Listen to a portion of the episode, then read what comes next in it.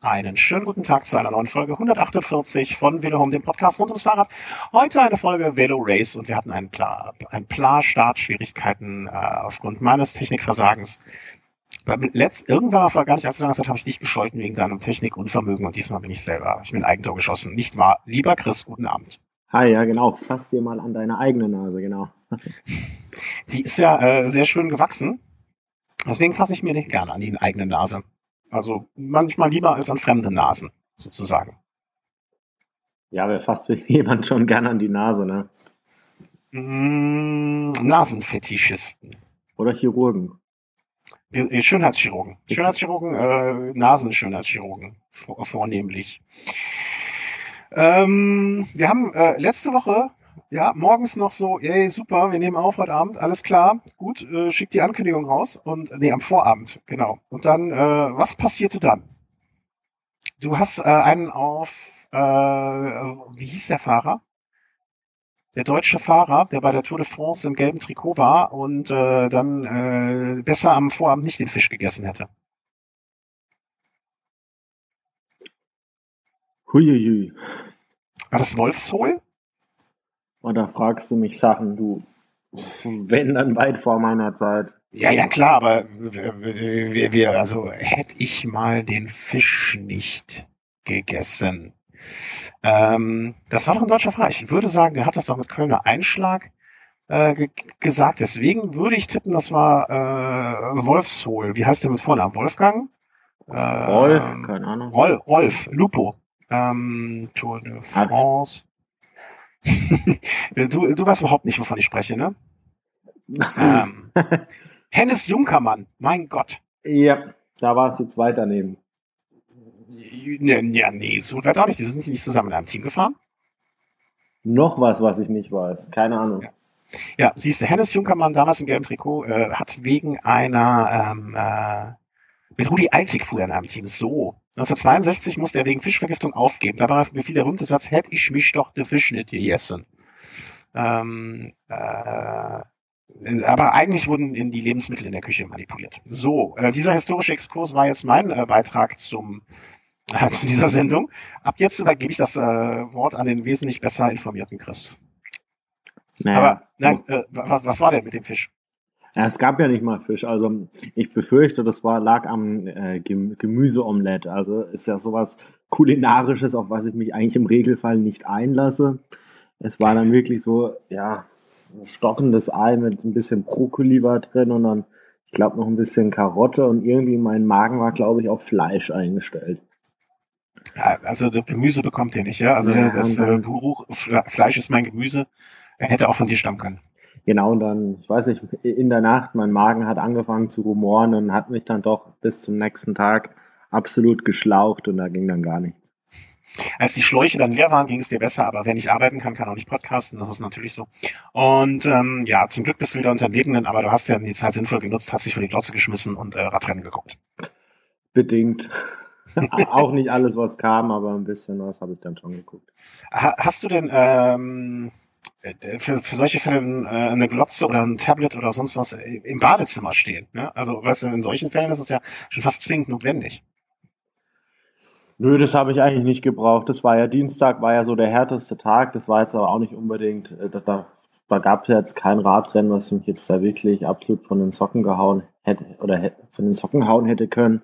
Hat sich dann noch viel auf Mittwoch konzentriert und da ging es mir schon wieder ein bisschen besser. Also da habe ich dann schon das Rennen dann verfolgen können.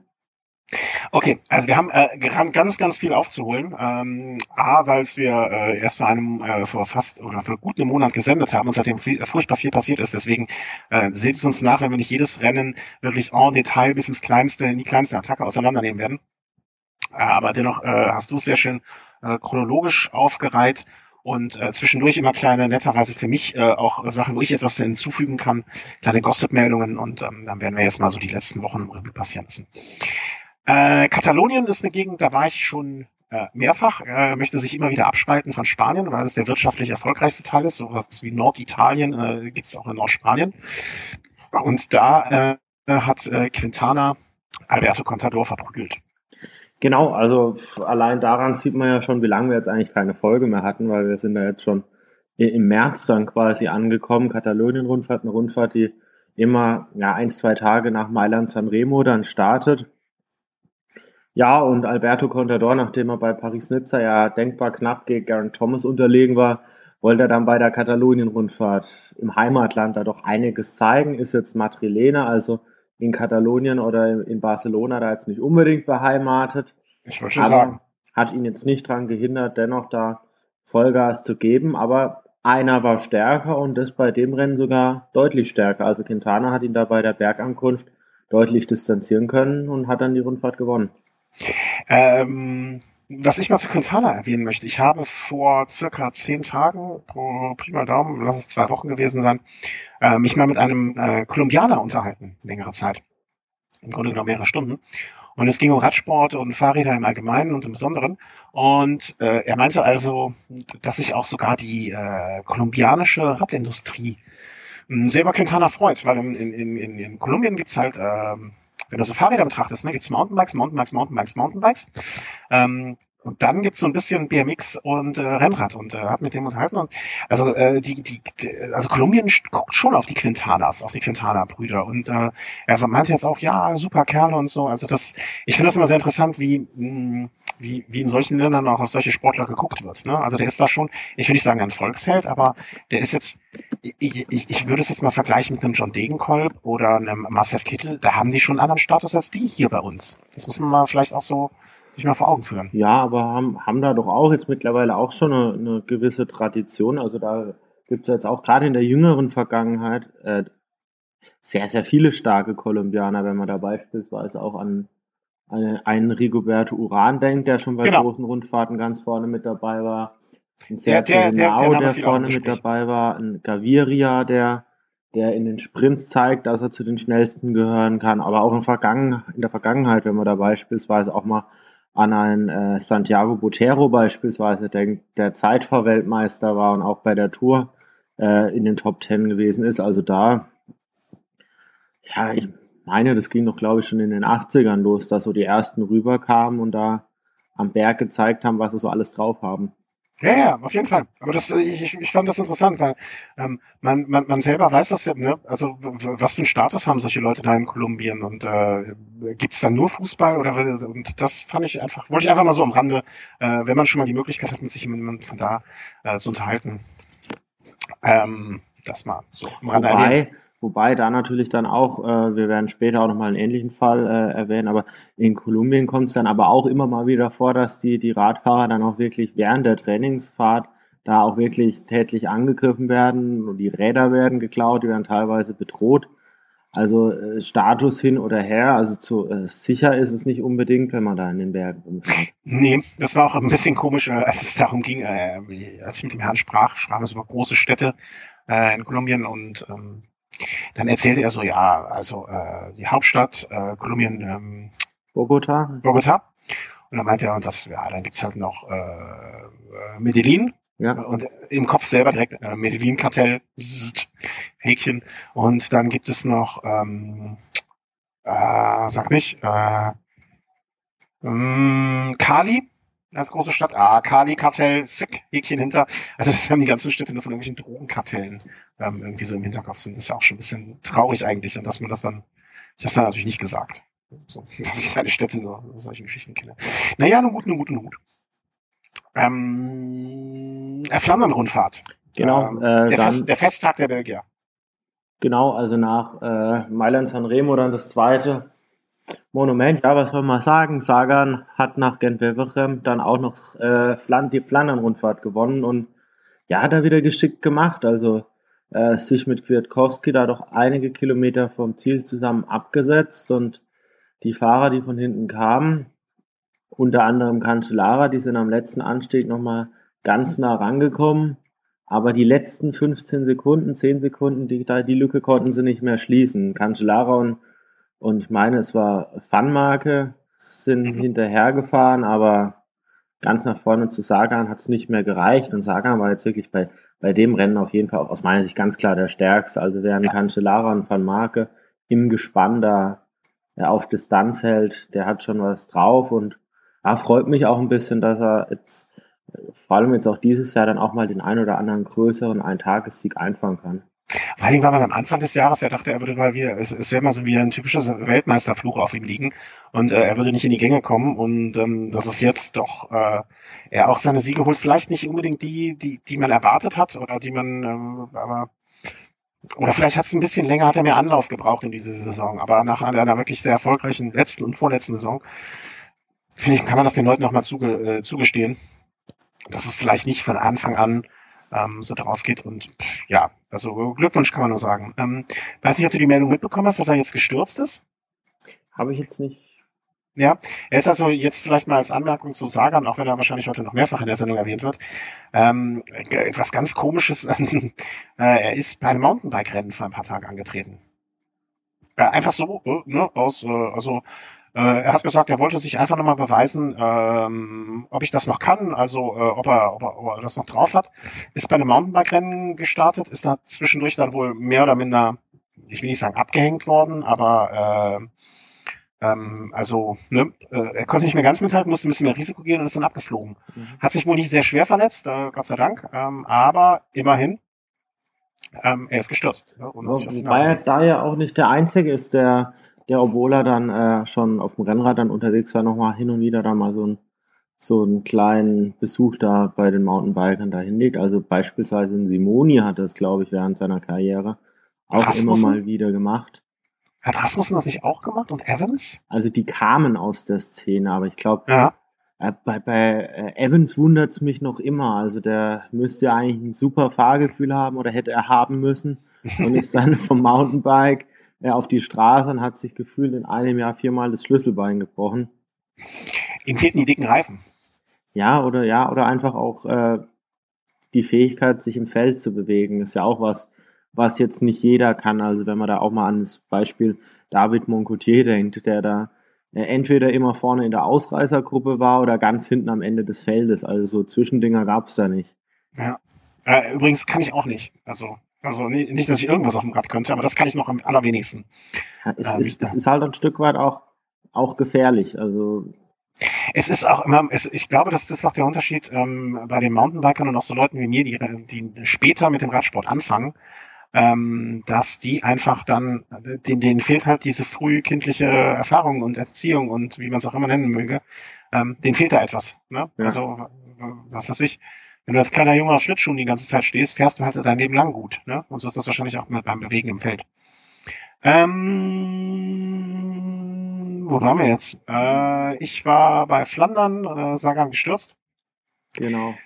Baskenland-Rundfahrt. Da hat Alberto dann endlich wieder, boah, was bin ich froh. Aber äh, es gab da jetzt auch Gerüchte, dass er doch noch ein Jahr dran hängt oder so, ne? Das ist doch hoffentlich nicht wahr. Ja, warum nicht? Also seine Fahrweise, man kann sagen, was man will, aber ist schon spektakulär. Also er, er belebt auf jeden Fall das Rennen. Allein was da auf der Schlussetappe von Paris-Nizza da äh, initiiert wurde von ihm, also es, äh, ohne seine frühe Attacke, ich glaube, wäre es ein sehr, sehr langweiliges Rennen gewesen.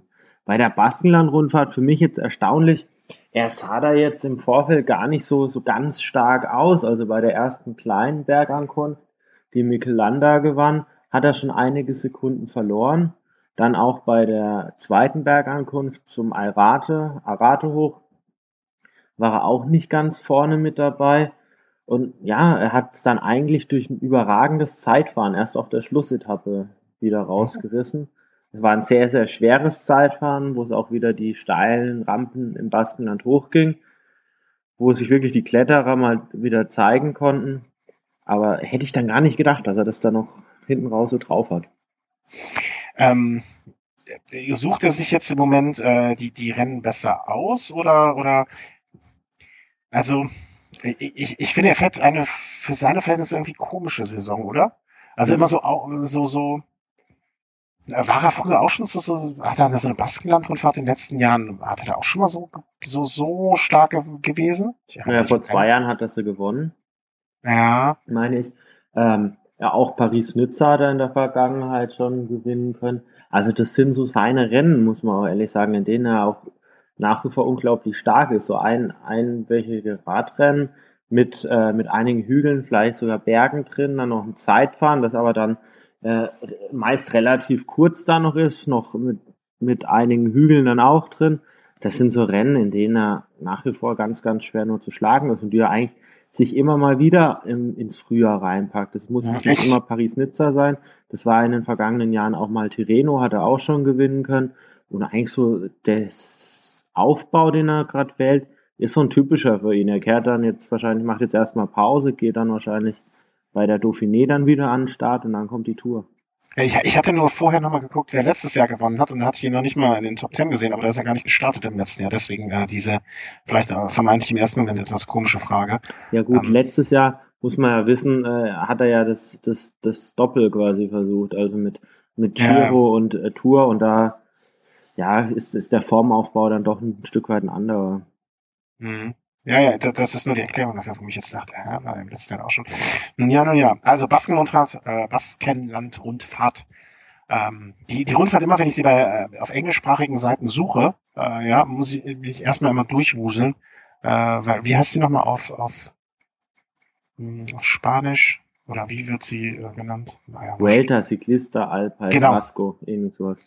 Ja, man, man kann auch einen einfachen Namen wählen. Paris-Roubaix, die Mutter aller, äh, aller Frühjahrsrennen, behaupte ich immer mal. Ja. Also mein, mein zweitliebstes Rennen und man wurde wieder nicht enttäuscht. Ich muss sagen, für mich, auch wenn jetzt letztes Jahr Degenkolb gewonnen hat, ich, ich habe noch nie so ein spannendes Paris-Roubaix erlebt. Mhm. Noch nie. Also ähm, wahnsinnig spannend einfach auch, weil schon mehr als 100 Kilometer vom Ziel äh, eine Selektion erfolgt ist. Also da gab es einen Sturz und es hat, haben sich vorne einige Fahrer absetzen können, mit dabei auch Toni Martin und Tom Bohn. Toni Martin hat dann mit dazu beigetragen, dass die Lücke aufging. Ja, und es ist, ging doch über gefühlt 100 Kilometer gab es diesen Kampf, kommen von hinten die Fahrer Cancellara und Sagan in, als erstes zu nennen, kommen die nochmal ran nach vorne oder kommen sie nicht mehr ran? Also wahnsinnig spannend über, über Stunden, möchte ich fast meinen. War das, war das einfach ein Zufall? Ja, aus, aus meiner also Sicht schon. Also das habe ich mich, die, das habe ich mich äh, während des Rennens gefragt. Ich so, warum haben wir diese Situation jetzt hier, äh, die wir uns ja immer wünschen? Also weißt du, wir, wir, wir, wir sagen ja immer, hm, heutzutage rennen oft bis, zur, bis auf die letzten Minute, da wird das Feld rangerauscht und du brauchst eigentlich nur die letzten zwei, drei, vier, fünf Minuten gucken und dann weißt du, was im Rennen passiert ist. Bei einem relativ flachen Rennen. Ähm, aber hier war es ja so, äh, das war einfach eine dermaßen zufällige Konstellation, die so entstanden ist, die das Rennen über einen langen Zeitraum spannend gemacht hat. Das ist jetzt auch nichts, was man irgendwie sagen kann, das kann man wiederholen bei einem Rennen, sondern das war einfach Schein gehabt, oder? Ja, und da, da hat irgendwie alles gepasst. Ich meine, so ein Tom Bohnen im Vorfeld gab schon den einen oder anderen Zweifel, ob die Form da wirklich da ist, um, um den Sieg beispielsweise mitzufahren. Vor allem jetzt gegen einen Cancellara oder auch gegen einen Sagan. Das hat man ihm wahrscheinlich im Vorfeld jetzt nicht so ganz zugetraut. Ja, und dann musst du so einen Boden vielleicht auch die Chance einfach nutzen. Mhm.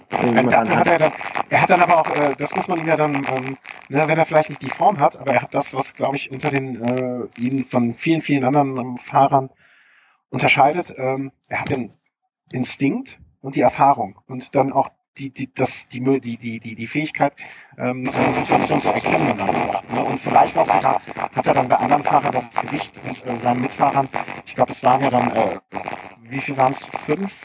Nee, am, am, am Ende waren sie zu fünft fast zeitgleich. Aber sagen wir mal so, in einer in der ersten Minute sind neun Fahrer reingekommen, unter anderem auch ganz, ganz großartig Marcel Sieberg. Ähm, er, er hat halt auch das Gewicht bei Leuten zu sagen, pass mal auf, Jungs, wir können das jetzt hier lange Zeit durchziehen. Lass uns mal zusammenarbeiten, ähm, als wenn ich jetzt irgendwie ein äh, Christian Hoff wäre, der da in der Gruppe wäre. Ja, es, es waren, aber du hast jetzt ähm, Marcel Sieberg genannt, war jetzt nicht nur Sieberg, auch Robert Wagner ist ein tolles Rennen gefahren. Äh, auch ein Heinrich Hausler ist, ist recht weit vorne mit angekommen. Bei Markus ja, ja. Burkhardt hat, also er war vorne mit dabei, aber hat es dann doch leider nicht ganz gereicht. Da war der Sturz und die Verletzung war jetzt noch wahrscheinlich zu tief in den Knochen gesteckt, aber Immerhin trotzdem unter den Top 20. Ich fand es einfach ein klasse Rennen, auch ein Toni Martin, was der an dem Tag von vorne gefahren ist. Äh, aller Ehren wert und ohne, ohne Toni Martin wäre das wahrscheinlich ein anderes Rennen gewesen. Ich meine, jetzt wir sind froh, dass es, oder ich bin froh, dass es jetzt so ein spannendes Rennen war, mit einem absoluten Überraschungssieger für mich. Also ich hätte Matthew Heyman jetzt nicht auf dem Podium gesehen. Ich glaube, er hätte sich selber bis zwei Minuten nach dem Rennen nicht auf dem Podium gesehen. So ja. wie er im Ziel äh, gezweifelt hat, ob da nicht doch noch einer vor ihm reingekommen ist. Also den Reaktionen nach zu urteilen auf jeden Fall. Also er war da komplett ungläubig und hat eigentlich die ganze Zeit Ausschau gehalten, nachdem der noch vor ihm ins Ziel gefahren ist. Also Wahnsinn. Also das war, das macht es auch. Also ich fand das auch genauso. Es hatte genau den gleichen, ähm, ich will nicht sagen den gleichen Charme wie letztes Jahr, aber so, so, dass man dachte, ach komm, dem gönnst du es jetzt aber auch. Ne? Genauso wie letztes Jahr Degenkolb mit seiner Mannschaft da das, das, das große Bild kreiert hat, so hat äh, Heyman es dieses Jahr mit seiner Ungläubigkeit. Und vor allem, es war ja, er war ja der Fahrer mit den meisten Teilnahmen. Ich meine, die 15. oder 16. irgendwie sowas in dem Bereich. Mhm. Und es ist schon toll, dass man dann auch in dem hohen Alter dann nochmal so ein ganz, äh, ganz großes Ausrufezeichen da nochmal setzen kann. Er ist ja auch ein Fahrer, der oftmals da eher als Helfer eingesetzt ist, mal für Simon Gerrans, mal für Michael Matthews oder dann für die, für die, für die Bergflöhe, dass er halt auch auf seine Kosten kommt. Obwohl ich auch ehrlich sagen will, ich hätte es ja Tom Bohnen dann doch noch gegönnt, auch wenn er da schon oft genug gewonnen hat. Äh, der wäre, äh, das ist ja nicht so, dass man es dem äh, Matthew äh, Hyman nicht gönnen würde, sondern es wäre also, äh, ich, ich, ich kann mir keinen Radsch oder ich kann mir wenig Radsportfans vorstellen, die die letzten zehn Minuten geguckt haben und nicht Tom Bohnen die Daumen gedrückt haben. Und ich hätte es alleine deswegen gemacht, äh, äh, oder ich, ich hätte mich alleine deswegen gefreut, um mir hinterher im Interview anzuhören zu können, wie Lefebvre äh, zugeben muss, dass Bohnen doch noch ein großer ist. Ja. Gut, und wenn man auf der einen Seite sagt, Tom Boden ist noch ein großer, muss man sich dann halt auch die Frage stellen, wo waren die anderen Großen? Und das war dann doch ein Stück weit ein tragischer Abschied äh, von Paris-Roubaix für Fabian Cancellara, der nochmal große ja. Hoffnung hatte, der leider jetzt nicht mehr ganz auch die Helfer hatte am Ende, die ihn nochmal ranführen konnten. Außer Jasper Stuyven war da wenig Unterstützung für ihn da. Peter Sagan hatte gar keinen Helfer, also muss man sich die Frage stellen, wenn man so einen Champion im Team hat, ähm, reicht da dann das Geld nicht, um einen vernünftigen Helfer zu haben? Auf jeden Fall ganz, ganz schwierige Situation. Und ja, Cancellara bei der Aufholjagd auf ein paar Wege gestürzt und ja, Rennen war vorbei. Ja, sehr schade. Stimmt. Also ich hätte das äh, man, auch ihn hätte man gerne noch einmal vorne gesehen, nicht unbedingt um zu gewinnen, aber er, es, es, es wäre eine tolle Situation gewesen, wenn er auch noch mal in dieser Gruppe vorne gewesen wäre. Aber mh, hm, nein, jetzt ist es halt so. Ne? Also ich glaube, er, äh, er macht da trotzdem seinen Frieden mit und ist trotzdem ähm, irgendwie da zufrieden rausgegangen. Ähm, du hast eben eine Sache möchte ich nochmal aufgreifen, die du, ich will nicht sagen am Rande erwähnt hast, aber äh, Toni Martin auf dem Pflaster man hatte ja vorher so ein bisschen Gedanken, hm, packt er das, ist er da überhaupt der Fahrer für, ist er dafür geeignet? Einerseits finde ich, dass man ihn ja oft mit einem Cancellara vergleichen kann aufgrund seiner Fähigkeit im Zeitfahren. Andererseits hat er bis jetzt noch nie richtig groß auf dem Pflaster was gerissen. Naja, es, gab ja, auch, es, gab ja auch, es gab ja auch Leute, ja, die eine Etappe dort, okay, aber so grundsätzlich dafür, wie alt ist Tony Martin jetzt? Der ist doch auch schon bestimmt 32. Naja, Jahrgang 85, also er wird 31. Ja, knapp über 30. Ähm, und dafür, dass er in seiner ganzen Karriere noch nie irgendwie auf Pflaster groß, äh, beständig und mehrfach äh, seine Klasse bewiesen hat, hatte man ja vorher schon so ein bisschen Sorge. Und er, er neigt ja auch gerne dazu, mal äh, den Abflug zu machen. Und ob er fahrertechnisch jetzt der allerbeste ist, hm, stellen, machen wir auch mal ein Fragezeichen hinter. Ähm, aber dafür war, da hat er doch wirklich allen Kritikern gezeigt, dass er es kann. Ja, jetzt, jetzt muss man aber auch sehen, es ist eine andere Situation, ob man jetzt in einem Hauptfeld mit, mit 100 Leuten vielleicht übers Pflaster fährt oder in einer Führungsgruppe, in der man an erster Position fährt, sich seinen Weg aussuchen darf und jetzt einfach nicht in das Gedränge kommt. Zum anderen, ja, er war sehr, sehr lange in Front, sehr starke Leistung, aber das ist auch genau das, was Tony Martin kann.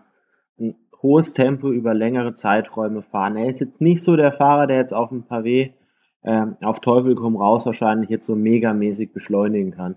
Da sind, ist ein Bohnen besser, da ist ein Van Marke besser, da ist ein Sagan besser, da ist auch ein Cancellara besser. Aber wenn es gerade um diese langen Distanzen geht und genau die Rolle, äh, in die Rolle hat er sich hereinbegeben und die wollte Tom Bohnen ja auch, dass Martin dann spielt, hat er super gemacht. Mhm. Ja, also äh, als, als Helfer, also klingt immer so, so, so, so negativ, aber als Helfer wirklich alles richtig gemacht. Ähm, richtig. Und das muss man ja auch mal können. Ne? Also dafür ist er eingekauft und man muss auch mal sagen, das ist sein Job. Ja.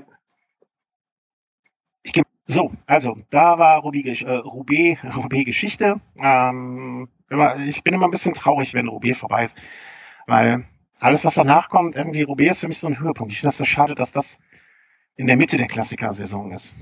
Ja, also für mich ist es ein Höhepunkt, aber geht, geht ja dann auch noch weiter. Also ich denke, da äh, in der Phase gibt's ja quasi im Wochenrhythmus schon gute Rennen. Und wenn das letzte große Frühjahrsrennen vorbei ist, geht's ja weiter mit Giro. Also ich bin dann eher so ein bisschen traurig, wenn da mal die Vuelta so zu Ende geht, weil da ist schon absehbar, okay, die Saison ist bald vorbei, da gibt's da noch, noch die WM und dann gibt's noch die Lombardei-Rundfahrt und dann war's das aber. Ja, ja, ja du, du hast natürlich vollkommen recht, aber ich, für mich ist das immer so ein bisschen so das, ja, ich, ich, ich kann das schwer beschreiben. Weil ich unterteile die Saison genau wie du. Also äh, Frühjahrsklassiker, Giro, Tour, Vuelta und das war's. Also das sind so, so die vier Abschnitte für mich. So wie es ein typischer Team-Toto-Spieler natürlich auch macht. Frühjahrsklassiker, Giro, Tour, Vuelta. Ja, genau, genau, genau, genau. Und für mich ist nah mit Roubaix, das ist für mich so der Höhepunkt der Klassiker und deswegen ähm, tue ich mich dann immer schwer, äh, wenn das dann passiert ist. Apropos Team Toto, warst du mit deinem Team Toto zufrieden? Ich, ich, ich habe es ja mal wieder nicht geschafft, so richtig. Also so ich, ich, ich tue mir bei den Klasse, bei den Kopfsteinpflaster Klassiker da eigentlich immer schwer. Da liege ich irgendwie immer daneben. Auch bei Mailand Sanremo hatte ich, glaube ich, Michael Matthews, der gestürzt ist. Ich hatte Gaviria, der im Schlussspurt gestürzt ist. Ich hatte Buhani, der sich verschalten hat. Also da blieb dann nicht mehr viel übrig und das ist ein Fahrer deiner Herzen, ne? Dass der immer dabei ist. Ja, und dementsprechend, wenn man dann ganz am Anfang da schon daneben liegt, ist es schwer, hinten raus nochmal ganz weit nach vorne zu kommen. Von daher, ja, war es ein bisschen schwierig, aber hat doch Spaß gemacht. Gasparotto. Ähm, eine Geschichte, die vielleicht auch ähm, man sich so vorher hätte gar nicht, also wenn ich wenn ich es richtig in Erinnerung habe, vielleicht schmeiße ich auch da wirklich total was durcheinander. Ähm, aber das war doch auch das Team, äh, wo der Fahrer gestorben war, oder? Genau, Antoine ja. Demotier. Gut, also habe ich die Geschichte doch richtig, äh, richtig mitbekommen. Ähm, Gasparotto äh, siegt beim Amstel Gold Race und äh, widmet seinem Sieg dem verstorbenen Kollegen. Richtig. Ja, die Frau von Demoitier, ich glaube, das spricht man aus, soll ja auch äh, beim Start äh, nochmal beim Team gewesen sein davor, ihnen wahrscheinlich Mut zugesprochen haben. Ja, und ich denke mal, ein bisschen, bisschen äh, zusätzlichen Schub hat das bestimmt gegeben, das Ganze. Ich möchte, ich möchte jetzt nicht kleinreden. Gasparotto war jetzt bei der, in der ganzen Ardennenwoche jetzt richtig, richtig stark. Aber mhm. ich, ich glaube, dass es auch ein Sieg äh, in Ermangelung starker Konkurrenz war. Also Okay, gucken wir uns mal die Konkurrenz an. Das äh, ist ja ein einfaches zu machen. Also ich, ich gehe mal davon aus, dass die Namen, die ich kenne, äh, gute sind. also äh, ich hätte jetzt als Konkurrenz mal gesehen, oder ich merke schon, nicht, nicht ganz unrecht hast du. Michael Matthews hätte ich jetzt mal als Konkurrenz angesehen. Ähm, ein Visconti vom Team Movistar. Ja, also, gut, ein Visconti ist jetzt keine Konkurrenz, also. Naja, aber es sind äh, Namen, die ich schon mal gehört habe, sind ja Mollema, Rui Costa, ähm, das wären jetzt äh, Robert Resing, Tony Ganapon, Samuel Sanchez, Haneo, äh, Hinau. Mhm. ähm, also so ganz schlecht sind auch nicht. Auch äh, ein Pauls, der sich ja später Ah nee, das war der andere. ähm, also es sind jetzt nicht. Nee, was, was ich jetzt einfach meine, jetzt so Fahrer, die in den letzten Jahren immer ganz, ganz stark waren, Gilbert beispielsweise, mhm. der da noch ähm, ja sich von Verletzungen erholen musste, der einfach da ein Schatten seiner selbst war, der, der in den letzten Jahren quasi Mr. Amstel war. Ja. Und in Valverde, der in den letzten Jahren mehrfach auf dem Podium stand. In Kwiatkowski, der Vorjahressieger, der jetzt dieses Jahr eher das Hauptaugenmerk auf Kopfsteinpflaster-Klassiker gelegt hat und da auch den E3-Preis abgeschossen hat. Also da haben dann doch einige gefehlt oder ihre Form war nicht da. Ich denke, bei, beim Team Orica Greenedge, die ja mit zwei Favoriten ins, ins Rennen gegangen sind, nämlich mit Matthews und mit Gerrans, hat es vielleicht dann auch nicht ganz mit der Taktik geklappt. Ich denke, so ein Gerrans, wenn der angegriffen hätte oder eher ja, mitgegangen wäre, hätte es vielleicht, ja, wäre es vielleicht erfolgsversprechender gewesen. Generell ein ganz komisches Rennen. Also es war jetzt nicht so, dass Gasparotto da jetzt mit dem Mörderantritt da weggezogen ist, sondern es war eher so ein langsames Entfernen und hinten ist niemand so wirklich in die Vollen gegangen. Also ganz, ganz komisches Rennen. Auch ein, auch ein äh, Walgren, sicherlich ein talentierter Fahrer, der jetzt dann Zweiter geworden ist aber, aber kein Fahrer, wo ich mir jetzt denke, okay, der wäre jetzt bei einem normalen, normalen Verlauf in Anführungszeichen ganz, ganz vorne zu erwarten gewesen. Mhm. Äh, fällt mir gerade ein, ähm, ich weiß gar nicht, wie ich das, Show-Video-URL, ähm, Also, äh, um, um es kurz zu machen, Gasparotto, ähm, ich finde die Geschichte schön, dass er jetzt so damit ähm, seinen Sieg äh, seinem verstorbenen äh, Kollegen widmen konnte. Ähm, ich finde es ja. schön, dass wir ihn letztes Jahr bei der Bayern-Rundfahrt ja auch mal interviewen durften und er hat da einen sehr netten Eindruck gemacht. Ach, das ist ja auch schön. Das finde ich ja dann noch besser. Das ist, das ist ein sympathischer Mensch äh, ge, ähm, einen Sympathik, Sympathikus getroffen hat. Äh, kurzer Zwischeneinschub. Äh, steht auch gar nicht auf unserem Ablaufplan. Äh, deswegen bist du jetzt auch davon äh, ein bisschen überrascht, äh, bevor dieses kleine komische Rennen aus Italien, äh, nee, Spanien, was, gar, was sowieso keinen interessiert, kommt. Ähm, hast du, ich, ich schmeiß mal in den Chat den Link ähm, und ich werde ihn in die Shownotes packen, dass jeder jetzt da draufklicken kann, um ihn zu sehen. Ähm, hast du diesen Sprint gesehen?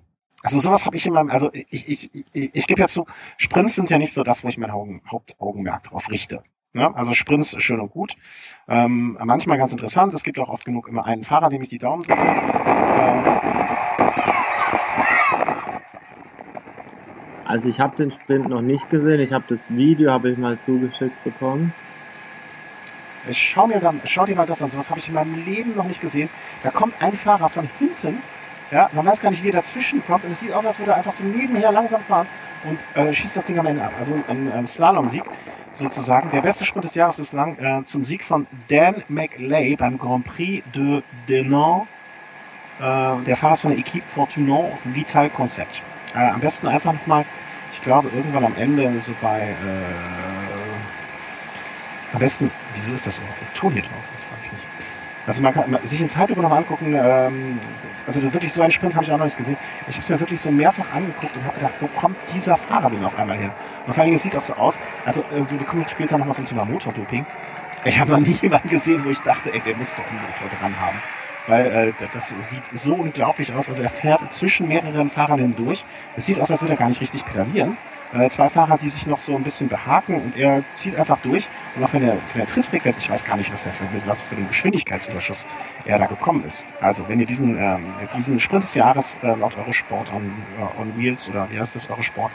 Also ja. es, es, sieht schon sehr, sehr verdächtig aus, muss man schon sagen. Also, uh. Hui, machst du mal den Ton ab, äh, Ton weg. Das, äh, ich mach's gleich ganz aus, ja. Ja, also äh, guckt euch mal den Sprint an. Also er kommt auf jeden Fall mit einem Geschwindigkeitsüberschuss, den ich so ähm, äh, noch nicht gesehen habe. Äh, kurios, kurios, kurios. Nur so mal zwischendurch. Ähm, pack den, der Chat ist im Ja, ich glaube, Marcel Kittel hat Angst. Oder ja, er freut sich, dass sie keine Wildcard haben. Ja, das äh, denke ich eher. Ähm, Marcel Kittel, okay, bis jetzt hat er im Frühjahr noch nie, also äh, äh hat, hatte Marcel Kittel ein Frühjahr? Aber ich meine, er ist auch nicht der Mensch für die Rennen. Muss man ja auch so sehen. Wie viele Rennen ist er wohl gefahren schon dieses Jahr? Na, sicher einige. Also er ist ja in, äh, wo, wo war es, in Oman oder in Dubai?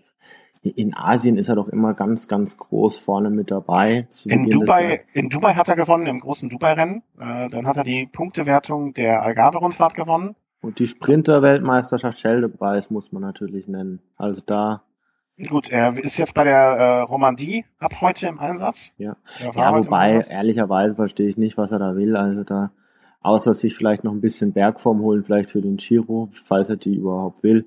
Äh, pff, da, da sehe ich jetzt keine Etappe, auf der jetzt wirklich unbedingt mit vorne zu erwarten wäre. Also da sind sehr, sehr schwere Etappen am, auch, ja, aber, aber äh, was wir ganz am Anfang hatten, ne, du musst dich in einem, in einem, äh, in einem Feld bewegen können und so weiter. Äh, was du immer nur rumtrainieren bringt halt auch nichts. Ne? Also das, das, ein, ein, selbst das schlechteste Rennen ist immer noch ein gutes Training. Ja. Ja, also vielleicht muss man das mal vor dem Hintergrund sehen. Und er hat ja auch eine Verpflichtung gegen seinen, bei seinem Sponsor. Ne? Also äh, wenn man da mit einem Marcel Kittel aufläuft, ist vielleicht auch noch was anderes, als wenn man mit einem, ähm, keine Ahnung, Christian Hoff aufläuft. Ja gut, jetzt kann man natürlich auf der anderen Seite sagen, äh, warum fährt er Romandie? Warum fährt er nicht in Frankfurt? Äh, sie haben als Co-Sponsor Lidl. Lidl ist in Deutschland ein, großes Unternehmen. Äh, bestimmt, ja. Warum äh, vielleicht steigt er auch bei der Tour de Romandie aus und geht dann wohl bei so einer kurzen Rundfahrt. Das vielleicht auch das. Also aber guter Einwand. Also habe ich jetzt noch nicht mal nach, äh, startet, äh, startet Edix denn bei äh, in Frankfurt überhaupt? Ich habe mir das Fahrerfeld noch gar nicht wirklich angeguckt, aber können wir ja nachher noch mal kurz dazu. Ja, genau, machen wir gleich. Also da haben wir, wir haben es ja sowieso da drin aus, äh, aus Gründen, ähm, die wir später dann besprechen werden. Genau. Ja, dann hast du jetzt hier ein Rennen, kenne ich gar nicht. Äh, hat er gewonnen? Weiß ich auch nicht. Ähm, ja, Castilla y León, ich habe es jetzt auch nur aufgeführt, das ist eigentlich ein kleines Kirmesrennen. Ja, ja, aber, aber, aber. Aber zwei Sachen sind mir da aufgefallen. Das Eis ist in Spanien nicht so lecker wie in Italien. Nein, also, erstens habe ich mir mal die Frage gestellt, warum fährt ein Valverde das Amstel Gold Race nicht? Also ja, zugetraut hätte ich ihm da vorne mit reinzufahren, hat er auch schon öfters bewiesen. Da habe ich mir gedacht, okay, gut, vielleicht fährt er doch lieber trainieren, aber gut, in Spanien, diese kleinen Rennen, ich glaube, wie du schon gesagt hast, das ist ja äh, wie ein besseres Training. Er hat da zwei Etappen von drei gewonnen, hat die Gesamtwertung gewonnen, ist jetzt nicht wirklich aussagekräftig. Oh, es ist schon aussagekräftig. Ich meine, er hat immerhin so jemanden wie Linus Gernemann auf den zehnten Platz verwiesen. Ja, das ist ein, das ist natürlich ein Brett. Auf jeden Fall, was mich viel mehr gewundert hat, ist, dass ja Carlos Alberto Betancourt mal wieder einen Sieg einfahren konnte. Hat die erste Etappe gewonnen mhm. vor Peo Bilbao. Ja, und Bilbao ist ein Fahrer, der jetzt bei der Türkei-Rundfahrt jetzt aktuell im Führungstrikot fährt, da eine sehr starke Form zeigt. Und Betancourt scheint jetzt so langsam, auch wenn er noch ein bisschen moppelig aussieht, jetzt wieder in Form zu kommen und hat es auch äh, bei den Ardennen-Klassikern gezeigt. Ähm, auch ein Fahrer des Team Movistar, vielleicht für die, die es nicht ganz so genau wissen, warum du so einen Fahrer dann eher auf dem Schirm hast, als zum Beispiel ähm, Linus Gerdemann, der dort wieder als Team Stölting unterwegs war. Auch, auch schon, dass die, die, die bei solchen Rennen dabei sind. Ja, ja, auf jeden Fall. Also es waren ja dann auch, wo waren sie dabei? Ich, Beim Flash Wallon? Genau, also ist leider nicht, kommen wir gleich sicherlich noch zu, nicht, nicht ganz so gelaufen, wie, wie er hofft, aber aber sind jetzt auch Team Stötting natürlich beim Finanzplatz äh, äh, Eschborn. Also ich nenne es immer noch rund um den Hängerturm, einfach weil, weil ne, gehört sich so. Aus Nostalgiegründen. Aus Nostalgie und ähm, Tradition hat den wenigsten bisher geschadet. Ähm, aber wenn ich mir das Team Stölting angucke, mein lieber Herr Gesangsverein, da wäre manch einer am Berg aber auch ein bisschen schneller, wenn er mal zum Friseur gehen würde. aber wem sage ich das? Ähm, ja, äh, was war das? das? Die zwei Sachen waren dir aufgefallen. Okay, aber ansonsten wäre das Rennen auch keine Erwähnung wert gewesen. Ja, äh, dann nach, nach, ähm, nach dem Amstel Gold Race kam ja dann der, der Flash Wallon, also dann quasi das Rennen, bei dem jeder wieder, also dann auch äh, an Valverde dann am Start war, auch wieder ein Philipp Gilbert, aber weiterhin gehandicapt. Ja, und was soll ich sagen, Valverde hat sich da wirklich zum, zum König der, der Mauer von Hui gekrönt. Also wie in den vergangenen zwei Jahren war er da nicht zu stoppen und hat da ja der der Konkurrenz, um nochmal das, das Wortspiel von vorhin aufzugreifen, die lange Nase gezeigt. ja, also man muss jetzt, ähm, ich glaube, es gibt halt so Rennen, also er kann es, also das ist, das Rennen liegt ihm einfach, das ist sein Rennen und äh, ich glaube, wenn er, wenn er irgendwann mal in, ab, abtreten sollte in wahrscheinlich 2000, äh, vielleicht macht er das 2017 zu seinem letzten, äh, obwohl er wird wahrscheinlich, wie ich ihn kenne, irgendwie ein spanisches Grund in die Kirchturm, wo er äh, irgendwie zwei uneheliche Kinder noch in der Eisdiele sitzen hat, als letztes Rennen fahren.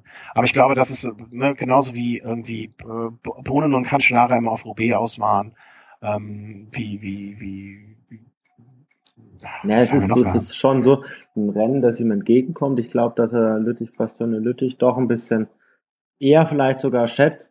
Aber der große Vorteil für Valverde beim Flash Wallon ist einfach, dass es taktisch ein Rennen für absolute, ich sage jetzt mal in Anführungszeichen, Idioten ist. Das, das läuft jedes Jahr gleich. Äh, am Anfang gibt es ein Feld mit 200 Fahrern, dann gibt es einen Ausreißversuch, äh, oder es gibt mehrere Ausreißversuche und am Ende fahren sie alle zusammen in die Mauer rein. Und da ja. gewinnt dann im Regelfall der Stärkste. Oder derjenige, der sich einfach, der, der früher ähm, oder der vorher die Geduld hat oder, oder weiß, wie es abläuft und der vorher keine Kräfte vergeudet hat. Richtig, also Positionierung immer. Der vorher ein paar hübsche Bildchen gemacht hat, hier mal ein Jäckchen abgegeben, dort mal, aber sich ansonsten eher damit beschäftigt hat, sich zu überlegen, was er am Abend an der Bar trägt. Positionierung ist natürlich ganz, ganz wichtig, aber man hat eigentlich beim Flash, ja, gute Erfahrung ist schon ein Stück weit auch wichtig, weil man sieht beim Flash Ballon doch oftmals die gleichen Fahrer, die am Ende noch wirklich den Sieg unter sich ausmachen. Also ein Valverde ist da immer zu nennen. Ein Rodriguez hat sich vorne gezeigt, diesmal wahrscheinlich nicht ganz in der Form oder bisschen zu früh vorne gezeigt. Und Dan Martin, der schon ganz vorne war schon mal Zweiter war, dieses Jahr Dritter. Ein Alaphilippe letztes Jahr Zweiter, auch dieses Jahr Zweiter. Samu Sanchez in Abwesenheit von Gilbert oder in, ja, während Gilbert nicht ganz so gut drauf war. der ganz vorne wieder mit dabei war. Also es sind dann doch immer wieder die gleichen und ja, wer wieder versucht hat, das Rennen schwer zu machen, war Tim Wellens, ähnlich wie beim Amstel Gold Race. Ich muss sagen, hatte dann schon fast ein bisschen Mittler, weil der Junge ist so stark, aber ja, was die Positionierung, Positionierung seiner Attacken angeht, da weiß nicht, ist glaube ich nicht jede immer optimal getroffen. Äh, wir machen jetzt ein kleines äh, Interimsspiel. Und zwar ähm, weißt du ja mit Sicherheit noch, wann Alessandro Valverde, Alejandro Valverde äh, sein erstes äh, erstes Mal den Flash Ballon gewonnen ja, hat. 2006. 2006 und äh, ohne dass du jetzt auf die Siegerliste von 2006 guckst, ähm, werde ich dir die Vornamen der Top 10 vorlesen ja. und du sagst mir den Nachnamen und wenn du mehr als also wer mehr richtiger als falscher hast, äh, dann kriegst du beim nächsten Mal ein Bier von mir ausgegeben. Okay. Und ich bin mir eigentlich fast sicher, dass ich dir ein Bier zahlen muss. Ja. also okay, die ersten zehn, ja? Du musst fünf richtige haben, dann gibt's ein Bier. Ja. Alejandro. Valverde. Ah, okay. Äh, Samuel. Sanchez. Ah, Carsten. Kron. äh, das ist jetzt einfach. Frank. Schläg. äh, Patrick. Sinkewitz. Ja, damit hast du jetzt das Bier. Ab jetzt, äh, ab jetzt äh, doppelt oder nichts. Wenn du die nächsten fünf auch richtig hast, dann kriegst du drei Bier. Also setzt du das eine Bier ein und kannst drei gewinnen, wenn du die nächsten fünf auch richtig hast, oder möchtest du es bei dem einen belassen? Bist du eher so der Risikotyp? Naja, sagen wir mal so, ich habe so viel Fahrradwaschen noch gut, jetzt setze ich halt mal alles auf eine Karte. Meistens in den hinteren Top Ten ist irgendjemand dabei, den man jetzt nicht so auf der Rechnung hat. Ja, aber die, die du nicht so auf der Rechnung hast, deren Vorname ist so einfach. Also das einen, einen sehe ich schwierig. Äh, also Nummer sechs, äh, Danilo. Die Luca. Mhm. Ähm, ich sag dir aber noch, wenn's, wenn du gar nicht mehr weißt, vielleicht noch das Team. Ja. Ähm, David. Moment. Äh, machen wir mal bei, bei erstmal bei dem Nummer. Was war das jetzt? Nummer das war sieben. Machen wir bei acht weiter erstmal. Koldo. Der hat gar kein Team. Koldo Hill. Ja, genau. Äh, jetzt wird es etwas schwierig bei der Aussprache. Sergei. Sergei Ivanov. Ja. Jetzt kommt der, den ich am, eigentlich am schwierigsten dachte. Äh, Matthias. 2006. Ja, da gibt da Matthias.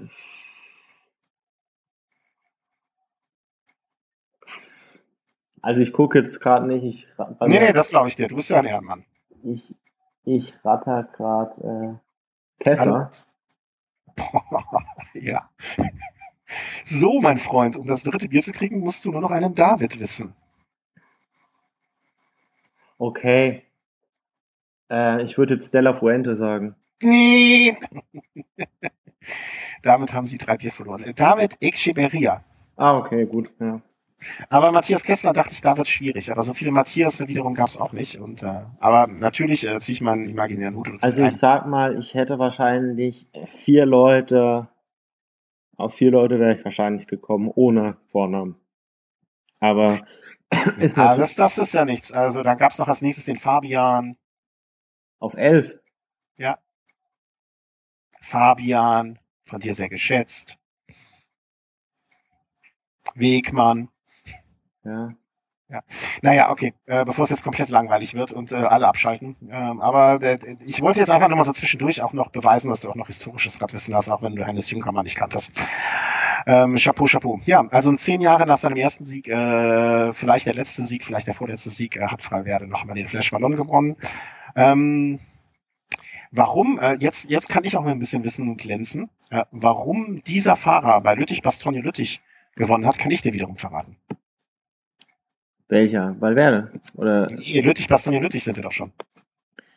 Warum der Fahrer, der es dieses Jahr gewonnen hat, dort gewonnen ja. hat? Ja. Also ich, ich, hoffe, dass, ich, hm? ich, ich würde sagen, er hat es deshalb gewonnen, weil er auch mit der cleverste war und weil ein Albassini die Chance, die er gewittert hat, äh, weil er für die zu viel investiert hat. Hm, und angeblich ja auch den falschen Gang gewählt hatte. Er hatte einen falschen Gang am Ende aufgelegt, sagt er zumindestens oder behauptet, gemunkelt. Ja, äh, im Regelfall ein Albassini ist schon ein Mann, der einen schnellen Spurt hat, muss man schon sagen. Ja, aber eigentlich hätte man fast von ausgehen können, alle, alle, alle, ja, drei von den vier, dass die eigentlich einen besseren Sprint haben als der, der spätere Sieger. Äh, ich hoffe, dass Markus bei Gelegenheit diese Stelle jetzt aus dieser Folge hört. Es lag natürlich an seiner Kleidung. Ja, also äh, wie wir ja wissen, äh, trägt das Team Sky die von mir sehr, sehr gerne getragene äh, Bekleidungslinie von Rafa. Ja? Und die haben extra im, im vergangenen Jahr getestet und dieses Jahr dann auch auf den Markt gebracht, auch für so Leute wie mich, nur für mich leider in gewisser Hinsicht auch unerschwinglich. Ähm, die, äh, die, deren Shadowline, also bestimmte Klamottenlinie. Und da äh, war er jetzt einfach mit am besten ausgestattet. Und ich habe noch einen Grund, warum er vielleicht gewonnen hat. Ja. Weil sein Kollege äh, suspendiert wurde. Also äh, Sergio Henao, ganz, ganz starke Baskenland-Rundfahrt gefahren. Und äh, ja, dann beim Amstel Golf Race eher als Helfer unterwegs, aber für, für den Flash Wallon sicherlich mit als Kapitän aufgestellt vom Team Sky und wurde dann aufgrund wiederholter Verstöße oder Unklarheiten äh, beim Blutpass wurde er zurückgezogen. Also auch, durch, auch nicht zum ersten Mal, ne? Nicht zum ersten Mal und durchaus denkbar, wenn jetzt so ein Hinau da bei Lüttich Bastogne Lüttich am Start gewesen wäre, dass dann so ein äh, Wouter Puls dann doch eher mit Helferaufgaben beschäftigt gewesen wäre, weil er vielleicht sich auch gar nicht bei beim Flash verloren äh, so stark hätte zeigen können, um in diese Führungsrolle dann auch für Lüttich Bastogne Lüttich reinzuschlüpfen. Mhm. Ähm, wenn ich es richtig erinnere, beim ersten Mal wurden diese Werte, konnten im Nachhinein ja zumindest noch erklärt werden in irgendeiner Form. Jetzt hat man aber auch nichts Neues gehört, ne? Also, ähm, ich wüsste jetzt auch nicht, aber ja. Also wie gesagt, ich schiebe es ganz klar auf die Klamotten äh, des äh, von mir favorisierten Labels. Äh, das mit dem Blutpass. Nein. nee. Nee, Scherz beiseite. Äh, aber äh, na, für Team Sky natürlich doch auch ein herber Verlust. Ein Fahrer, der in guter Verfassung war, der für den Giro jetzt wahrscheinlich ausfällt und damit ein Helfer für Mikkel Lander weniger. Aber zurück zu Lüttich Bastogne, ja. Erstes, ja, erstes Monument auch für Team Sky. Ja, stimmt. Überhaupt? Oder dieses überhaupt, ne? Überhaupt. Und das dann von einem Fahrer, von dem man es nicht unbedingt erwartet hat. Und man hatte ja schon in der Vergangenheit auch einiges, an, einiges Material an Fahrern. Boss und Hagen zum Beispiel hat man es immer mal wieder zugetraut, ähm, dass er mal ein Ding abschießt und ähm, vielleicht einen Cavendish auch. Also man hatte ja schon Fahrer, wo man gedacht hat, ja, die könnten eins machen. Ja, sicherlich, klar. Cavendish hat ja schon Mailand Sanremo gewonnen. Sicherlich nichts, was man jetzt absolut für immer und ewig hätte ausschließen können, dass er es nochmal schafft. Mhm. Man hat jetzt in den vergangenen Jahren gezeigt, dass man da auch äh, bei den Kopfsteinpflaster-Klassikern recht gut aufgestellt ist, wenn man nicht gerade äh, als ganzes Team dann immer mal wieder ausrutscht. Aber war, war eigentlich eine, war eine Frage der Zeit, muss man schon so sagen. Ja, und das ist ja auch, also ich, ich, ich habe ähm, das Team Sky nie jetzt so als Klassiker-Team ähm, ähm, irgendwie empfunden. Also das für sie ist ja die Orientierung ganz, ganz klar immer Tour de France gewesen in allen möglichen äh, Belangen. Und ähm, Christian Knees muss auch wieder eine sehr, sehr gute Leistung abgeliefert haben bei den, Klasse, äh, bei den Frühjahrsklassikern, wo er ja teilweise eingesprungen ist, ohne dass es vorher geplant wurde. Äh, immer, immer wieder schön von ihm solche Leistungen zu sehen. Und äh, ja, also äh, Pauls, ich, ich habe zweimal hingeguckt. Ich äh, habe die letzten paar äh, Kilometer sozusagen nur per ähm, per, per Livestream, irgendwie so per, per, per, per Nachricht, per, wie heißt es denn? Sagt doch mal, Ticker. Live-Ticker, ja. Live-Ticker verfolgen können und ähm, erstmal dachte ich, hä? Aber äh, schöne Sache, also. Äh, ja. also Mal Überraschungssieger hat man jetzt nicht allzu oft.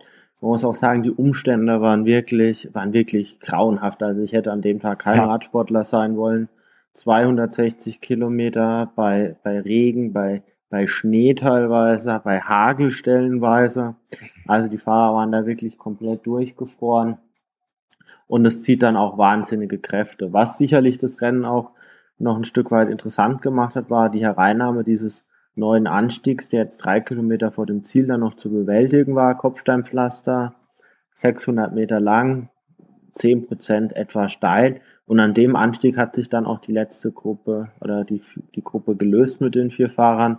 Ja, und von hinten kam dann keiner mehr ran. Mhm. Aber ansonsten auch, ähm, also so, so ein Rennen, was vom Wetter bestimmt war. Ne? Also das ist ja dann immer so ein bisschen Glücksspiel. Äh, wer kommt durch, wer, wie, wie, wie, gestaltet sich die Gruppe? da gewinnt dann vielleicht nicht unbedingt der stärkste Fahrer äh, grundsätzlich, aber der stärkste Fahrer oder der widerstandsfähigste unter den Bedingungen einfach. Richtig. Das muss man ja einfach mal so sehen. Und äh, aber für mich hat es, wie gesagt, als ich, ich hege ja Sympathien für das Team und äh, deswegen dachte ich schon so, ach, das ist ja nett. Das freut mich ja jetzt. Wobei ich ehrlich gesagt bei dem Fahrernamen auch erstmal nachschauen musste. Muss ich auch gestehen. Ja. Gut, jetzt sind wir eigentlich schon fast äh, in, in der Jetztzeit angekommen mit unserem Rückblick. Vielleicht ja. dann auch noch was brandaktuelles, äh, Ergebnis von heute. André Greipel hat äh, den Sprint in der Türkei-Rundfahrt mhm. bei der Türkei-Rundfahrt gewonnen. Sicherlich ein schönes Ergebnis. Aber Türkei-Rundfahrt absolut skurriles Rennen. Ja. Äh, Wahnsinn. Also ich habe mir jetzt mal heute das mal angeguckt. Platz eins, drei, fünf, sechs, sieben und acht äh, beim Team Lotto Sudal. Die haben sich da, da abgesetzt mit zwei Fahrern vom Team Rot. Da, der Rest war dann schon zwei Minuten hinten dran. Riesenabstände, Platz 25, Muhammad Atalay. ja, schon 15 Minuten hinten dran, ab Platz 58 schon 25 Minuten. Das Gesamtklassement ist, ist absolut der Knaller. Platz 1 Kacharural, Platz 2 Kacharural, Platz 3 Kacharural. Moment, Moment mal, Moment, da sprechen wir das gleiche Rennen? Türkei-Rundfahrt, ja. Die 52. Presidential Cycling Tour of Türkei. Richtig. Das Gesamtklassement? Ja. ja. Äh, Lampre Merida, oder? Oder, äh, was? Was gucken wir denn jetzt? Also, wo bin ich denn? Stage, das sind hier komplett falsche Zahlen irgendwie. Das Ergebnis, was ich habe. Ähm, also ich habe das nicht auf Plausibilität überprüft. Also es ist so ein. Nee, aber bei dem, was ich jetzt hier gefunden habe unter Pro Cycling Stats, da ist auch gar nicht Greipel als Sieger von heute. Was ist das denn da? Was ist denn da Ach, los? ich habe ihn heute als Sieger von heute. Vielleicht hast du die äh, Etappe von gestern. Ach, war heute die zweite Etappe. Die dritte. Ach, ja dann also das Gesamtklassement ist wirklich verrückt. Die ersten drei Plätze Caja Platz 5 auch noch Caja von Platz 6 bis Platz 10 Lotto Sudal. Also wir haben genau neun Fahrer aus diesen zwei Teams in den, in den Top 10. Und dann auf Platz 4 noch Nikita Stalnov vom Team Astana City. Also verrückte Situation. Der, der Elfte hat auch da schon 13 Minuten Rückstand. Ähm, man kann da gut und gerne sagen, in der Gesamtwertung, wenn es in den nächsten Tagen nicht auch noch so verrückt wird, also wird da wahrscheinlich nicht mehr. Ja, war das nicht auch die Nummer, wo im, im vergangenen Jahr ähm, der Fahrer kurz, äh, kurz danach wegen Dopings rausgenommen worden musste? Ich glaube, das war nicht nur einmal der Fall. Also hat schon eine Tradition da. Also ja, ja mal abgesehen davon, ähm, in einem Unrechtsstaat irgendwie, aber das, dieses Fass aufzumachen, das ist jetzt auch schwierig. Dafür haben wir genug andere Rennen, die woanders veranstaltet werden, ja. die auch da nicht äh, sich durch Ruben bekleckern. Ähm, ja, und äh, zusätzlich noch, ähm, wir, wir erwähnten gerade äh, Türkei-Rundfahrt, das Rennen ähm, ist heute auch die erste Etappe des Zeitfahren, Zeitfahren war es, glaube ich, ne? Der Tour de Romandie zu Ende gegangen oder geht gerade zu Ende? Ist schon zu Ende, aber äh, Zeitfahren ja, ja. und auch selbst okay. Prolog ist also äh, ganz verrücktes, ganz verrücktes Ding. Also vier Kilometer lang, zwei Kilometer hoch, zwei Kilometer runter. Ja, kann man sich wenigstens, ist wenigstens planbar, ne? Kann man also, machen. Äh, die Movistar-Leute wieder ganz vorne mit dabei. Überraschung mich Jon Isagire sechs Sekunden vor dem zweiten, was ja bei vier Kilometern dann echt schon eine Hausnummer ist. Sechs Sekunden für Dumoulin. Ist das sein älterer Bruder Gorka Isagire Fünfter, auch ganz vorne mit dabei. Mhm. Kwiatowski auf vier, Thomas, ja. Gerard Thomas auf, äh, nee, drei und vier, ähm, Reto Hollenstein. Ja. Ähm, auch Quintana 18. noch passabel aus meiner Sicht, äh, überraschend Chris Froome nur auf Platz 60, 26 Sekunden hinten dran, zeitgleich mit Rigoberto Uran. Da hätte ich jetzt ein bisschen mehr erwartet. Ich weiß nicht, ob es vielleicht hinten raus geregnet hat oder die Bedingungen sich nochmal geändert haben. Mhm. Aber ansonsten muss man sagen, ja, Romondie, die, die, die Herr Froome ja auch schon gewinnen konnte, Da hätte ich jetzt gedacht, da zeigt er vielleicht ein bisschen mehr. Oder vielleicht macht das ähnlich wie Contador. Holt sich erstmal einen gewissen Rückstand, um dann hinten raus zuzuschlagen. Mhm. Ja, also ich, ich, ich, ich glaube, gerade bei solchen Leuten weiß man auch gar nicht, was die gerade in ihrem Trainingsplan, äh, was da vorgesehen ist, weißt du, was da Phase ist. Ja, die fahren halt, äh, also ich glaube, auf dem Niveau, ähm, da, da wird halt nach Trainingsplan gefahren und äh, ja, wenn da jetzt steht, mach heute ruhig, dann macht er ruhig, ob da, ob da ein Prolog an, auf, auf der Tagesordnung steht. Ne? Man weiß auch, ich weiß, ich finde mal so vier Sekunden, äh, Quatsch, vier Sekunden, vier Kilometer äh, Prologen, der muss ja auch nur einfach sich mal am Anfang einmal versteuert haben, blöd, unkonzentriert oder ist von der Rampe gefallen oder weiß der Geier was. Äh, da gibt's ja so viele Möglichkeiten, weswegen man sich so viel eingefangen hat. Ohne es gesehen zu haben, glaube ich, äh, ist das immer schwer, da sich so ein Bild von zu machen. Äh, sind wir mal gespannt. Also ich würde, äh, ich würde nur Chris Froome, der muss ja nur vielleicht auch einmal nur an einer Etappe mal richtig am Berg ziehen, äh, um mal ein anständiges Training zu fahren. Vielleicht ist das ja auch so. Ne? Es gibt ja die, die dritte Etappe und die vierte also die zweite richtige Etappe und die vierte richtige Etappe äh, sind dann ja auch Sachen mit einer Bergankunft zum Beispiel. Ähm, da, da, ich würde da, die Situation danach einfach mal bewerten erst. Genau. Ja, kurz eingenickt. ähm, wir haben jetzt das nächste Punkt, also wir sind in den Jetztzeiter gekommen und deswegen haben wir jetzt noch eins, zwei, drei, vier, fünf, äh, fünf Punkte, die wir einfach so diskutieren, obwohl es keine Ergebnisse sind, sondern so nach dem Motto, das hat sich getan in der letzten Zeit und darüber sprechen wir jetzt. Ähm, Gilbert und das Pfefferspray. äh, ganz kuriose Geschichte. Als ich die gehört habe, ähm, und man weiß ja bis jetzt immer noch nicht so richtig, wem man glauben kann, wem man glauben darf, wem man glauben soll. Ähm, fass, äh, hast du die Geschichte auf dem Schirm oder soll ich zusammenfassen? Ja, ich habe so ein bisschen am Rande mitbekommen, dass es da mhm. wohl eine Rangelei gab. Er hat sich an dem Zusammenhang auch den, den Finger gebrochen, der ihn dann quasi für die Ardennenrennen so quasi rausgekegelt hat aus, aus sämtlichen, äh, aus sämtlichen Träumen sozusagen. Ja, und hat sich wohl da ähm, durch Einsatz eines, eines mitgebrachten Pfeffersprays gewehrt. Äh, dann hab komisch, dann habe ich ich habe die Geschichte anders mitbekommen, aber das ist ja auch gut so. Wahrscheinlich liegt die Wahrheit irgendwo in der Mitte. Also was ich äh, zum einen ähm, muss der, ups, Jetzt habe ich mit dem Fuß im Wassertrog meines Katers gestanden. Also zum einen, ähm, also es kam wohl irgendwie zu einer Diskussion mit einem Autofahrer. Sie waren zu zweit unterwegs. Ähm, äh, irgendwie muss es dazu gekommen sein, sein Trainingskollege hat sich auch äh, am Auto festgehalten und der Typ ist dann in den Gegenverkehr gefahren, also fast schon lebensbedrohliche Situation. Ähm, der Typ hat ihm den Finger gebrochen. Der Typ soll angeblich angetrunken gewesen sein. Ich gebe jetzt mehr so die Sicht von Gilbert und seinem Trainingskollegen wieder. Und ähm, ich weiß gar nicht, ob Gilbert dieses Pfefferspray überhaupt benutzt hat oder ob es nur beige, beigehabt hat. Da, da bin ich nicht ganz firm. Und dieses Pfefferspray ist wohl in anderen Ländern, wie zum Beispiel Frankreich, Usus, also äh, erlaubt und kannst benutzen, und in ähm, Belgien verboten. So. Ähm, das ist, was ich so mitbekomme. Wahrscheinlich liegt die Wahrheit irgendwo in der Mitte zwischen dem, was du mitbekommen hast und ich mitbekommen habe. Und äh, äh, ja. Hast du schon mal davon gehört, dass die Leute Pfefferspray, also wir haben, wir, wir haben ja am Anfang schon mal mit Kolumbien darüber gesprochen, wo ich es vielleicht noch verstehen würde. Ähm, aber, und so manches Mal hätte ich es mir vielleicht auch schon gewünscht, das dabei zu haben. Aber hast du sonst schon mal sowas gehört von irgendeinem Profi? Jetzt nicht, dass ich, also hätte ich jetzt noch nie wirklich mitbekommen. Wird wahrscheinlich auch nur in den seltensten Fällen dann auch wirklich zum Einsatz kommen. Von daher wahrscheinlich eher so ein Mangel an überhaupt, äh, ja, so, so, so Beispielen einfach. Ich kann, kann mir vorstellen, gut, so die Räder, mit denen die Profis unterwegs sind, sind ja dann doch schon einiges wert. Mhm. Und wie schnell ist da jemand mal da und schubst einen vom Rad und ja. Also ich, ich, mein, ich meine mich auch erinnern zu können, dass er so ein bisschen was gesagt hat, äh, von wegen, ja, er hätte das in Frankreich immer dabei. Und ähm, er wird das da auch regelmäßig, oder es wäre auch schon zur Situation gekommen, wo er es nutzen musste. Mhm.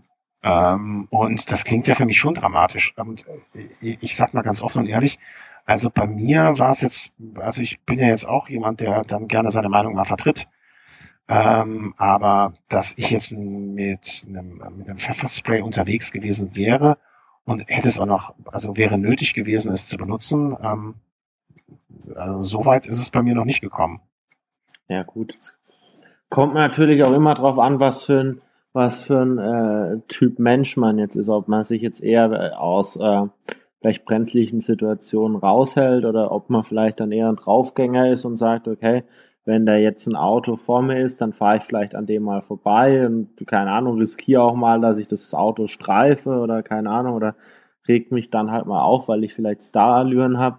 Keine Ahnung, vielleicht ist es dann da auch notwendig. Ich weiß ich jetzt ganz ehrlich nicht, aber keine Ahnung, ob man dann halt eher so in, in Streitsituationen vielleicht auch reingerät, aber ähm, hat man denn von Gilbert, also ich, ich habe Gilbert bis jetzt eigentlich äh, ähm, äh, eher so. Ich, ich habe jetzt mal äh, durch Zufall, äh, was heißt durch Zufall? Ich habe mal mal schnell ähm, äh, zwei zwei kurze Passagen, die ich vielleicht wiedergeben möchte. Äh, laut äh, den BMC-Profis äh, fliegen, spricht das richtig aus? Leute fliegen, ja. Ja, ähm, von einem Auto sehr eng überholt, das anschließend langsamer wurde, als die beiden sich lautstark und gestikulierend über den Überholvorgang beschwerten. Das ist ja ein Punkt, den du jetzt schon so gerade äh, angedeutet hast. Der Fahrer wartete auf das Schild Fliegen, das linke Fenster war offen und ich habe mich an dem Fenster an, das, an den Fahrer gewendet.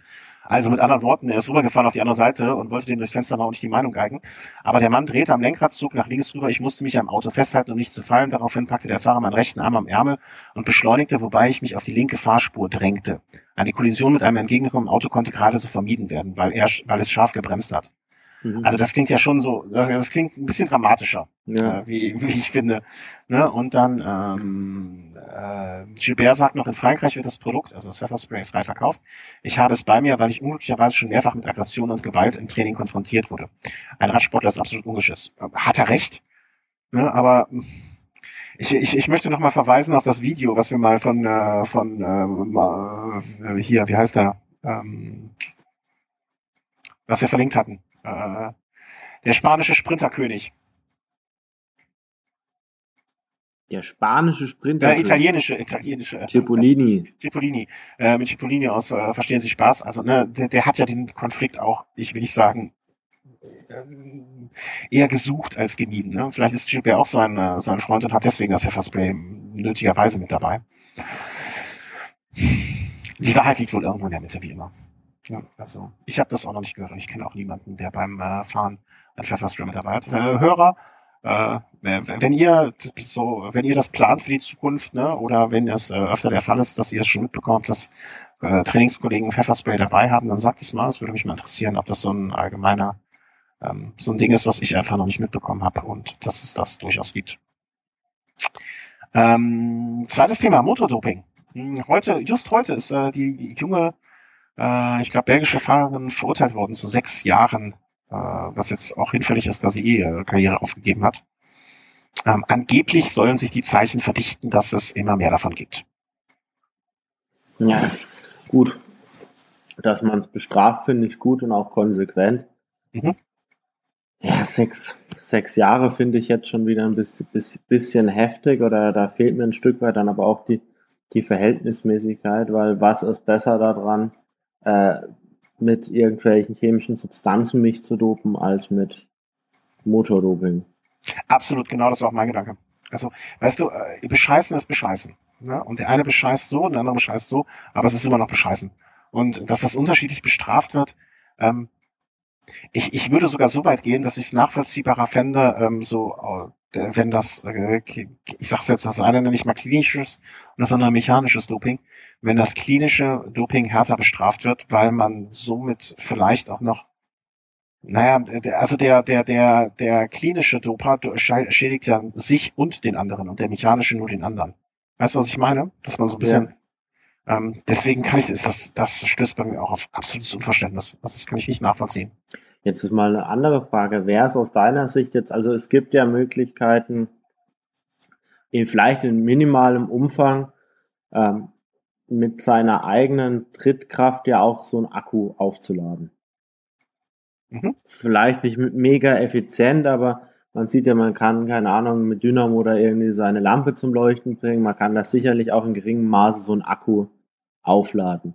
Mhm. Wie würdest du das jetzt eigentlich sehen, wenn man jetzt so einen Motor drin hätte, der jetzt am Anfang umgeladen ist, den man jetzt vielleicht die ersten 150 Kilometer ein Stück weit auflädt, durch mhm. eigene Kraft?